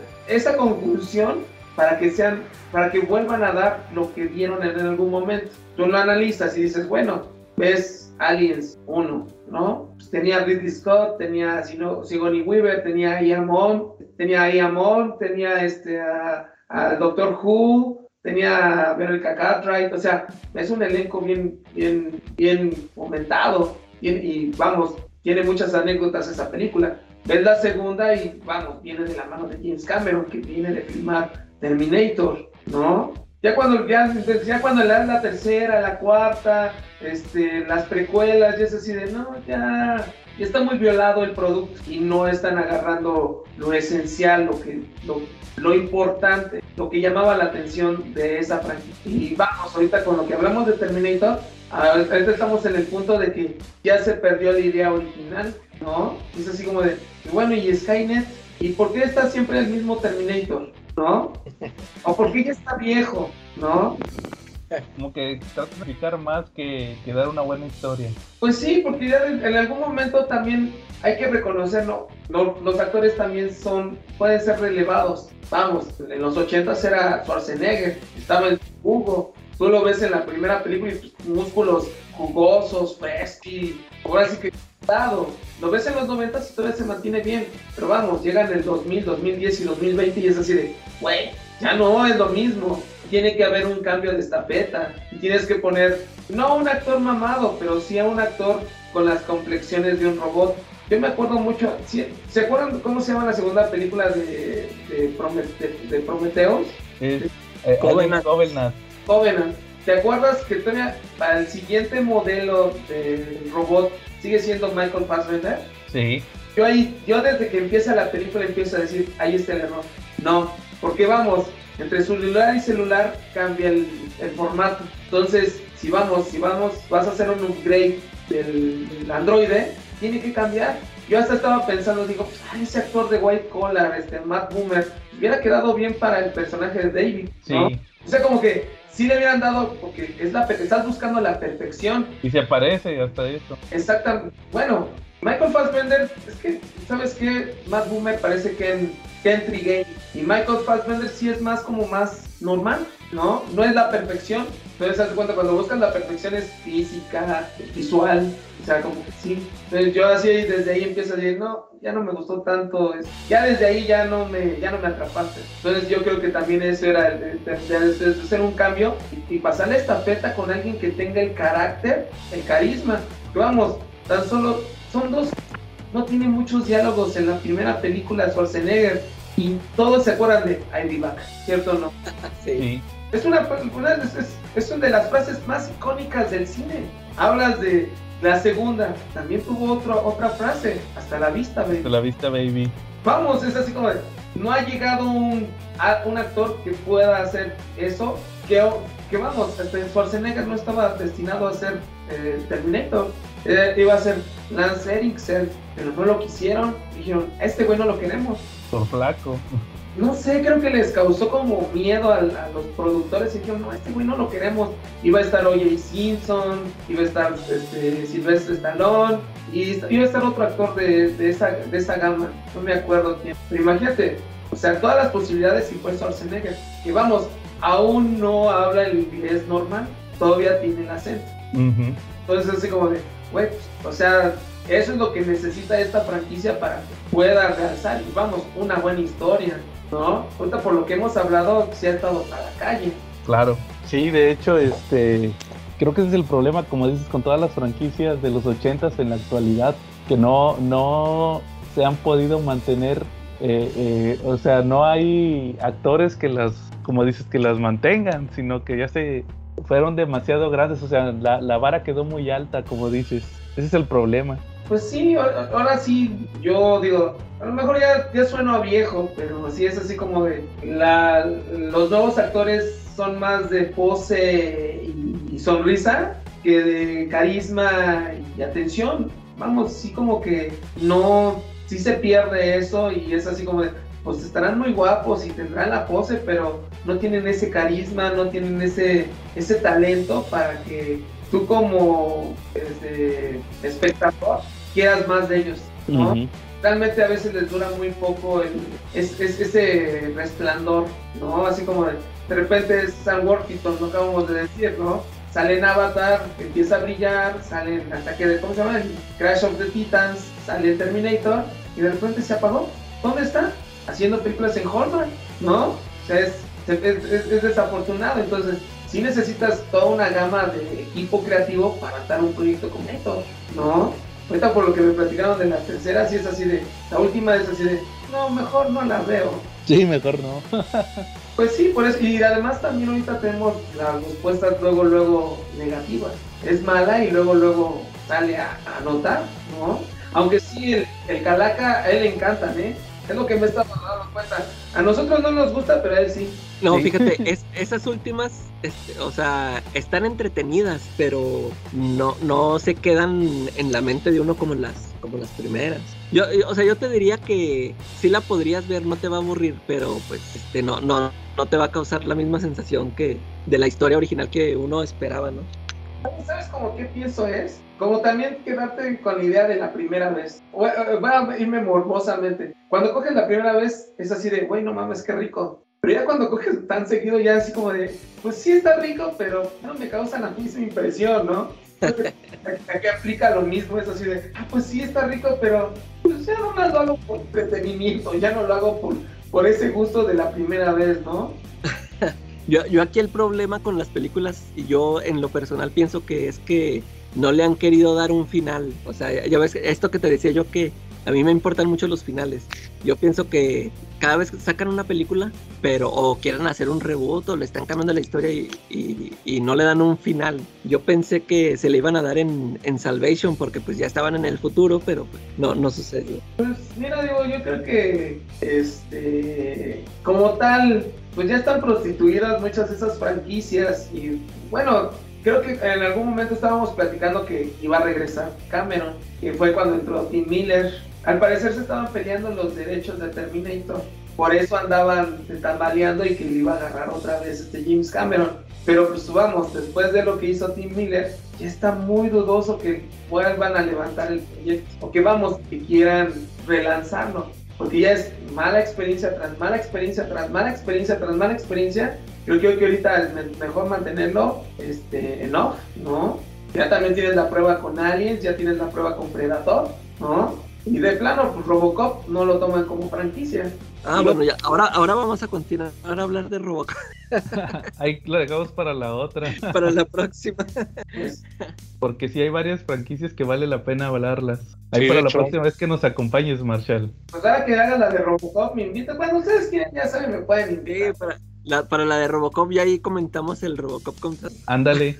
Pues de hecho, el, el Charlie sabe de los cómics de Terminator, porque fíjate que yo no. Cuando lo, mm, me pongo a pensar en Terminator en los cómics, solamente es en crossover, Sí. no lo como cómic suelto. o vamos, me lo han vendido más como crossover que cómic suelto. Creo que sí hay serie regular de Terminator, o hubo en algún momento, pero ha habido más como estos crossovers de Ash contra Robocop y Terminator, este, Robocop contra Terminator, eh, Superman y Terminator. No, no me acuerdo así en, en papel o verlo impreso, este, Terminator como cómic en, solo. Sí, sí, siempre es un crossover. Porque más, ah, tiene más crossovers que cómic suelto. Creo, no sé, porque te digo, no. Eso es para ricos. Tampoco no. Sí, bueno, muy bien. ¿Conclusiones que quieran mencionar? ¿O cómo ven si aquí le paramos por esta ocasión? Sí, ahí le, ahí le continuamos en la de Robocop. En la de pues, Robocop. En lo personal, yo digo que nada más valen la pena las, las primeras cuatro. Le da las otras si las quieren ver, si no, no pasa nada. no, yo digo las dos, la uno y la dos, nada más. Sí, de hecho, en la uno y la dos se acaba la, la, la leyenda de Terminator. ¿Tú, Marshall? A ver, otra vez, ¿me repite la pregunta, por favor? pues mira, digo, creo que al final, digo, creo que lo que se te queda más grabado y, y gratos momentos creo que serían las dos primeras. Ya si le quieres este, indagar y ver, pues, no está mal que veas la serie, no está mal que veas, como dice Calacas, es así de, pues vas a ver, pero es más como entretenimiento. No te claves. Si es mala, es mala y punto, güey. Es lo que hay, ¿no? Y vamos, pues, dependiendo qué tan fan o qué... Porque vamos, hay gente que nos ponemos camisetas, ¿no? me, doy, cuenta que hay gente que se pone así de, es que yo soy fan de Disney y me gusta todo de Disney y es así de, sí, güey, pero cálmate, ¿no? Entonces, con Terminator podría pasar lo mismo, pero digo, pues, hay que clavarse, hay que verlas, disfrutarlas o entretenernos, ¿no? Ya para cuando nos agarremos de, ¿cuál es la película más fea? Pues ya nos la agarramos y con todo, ¿no? Pero te digo, ahora sí que si pueden darse el lujo para los que no han visto, como acá este, este, que, que primero vio la segunda y luego la primera, pues ahora sí que aviéntense el clásico, ahí está en YouTube, sin pierde y en español, para que también se acuerden del doblaje, ¿no? Ahora sí que sí, güey. Y así para que el, el, el aroma televisión abierta. Dale, muy bien. Bueno, si, si no hay nada más por el momento, Marshall, te agradecemos nuevamente que nos hayas acompañado. A ustedes, gracias por haberme invitado. Espero, este, ¿cómo se llama? Espero no este, quitarles tanto la, habla, que sea un buen invitado para que nos quiten más seguido. Sí, ya sabes, que estás invitado para el de Robocop. ¿Decías, Charlie? No, que sí, que no nos quitó el habla, que yo creo que está bien, ¿no? Una invitación para el episodio de Robocop, como dicen ustedes. Sí, sí, sí. Bueno, muy bien. Si no hay nada más por el momento, estuvimos Josie Verdine, Charlie Nator, la calaca de Skynet. Y nos vemos la próxima semana.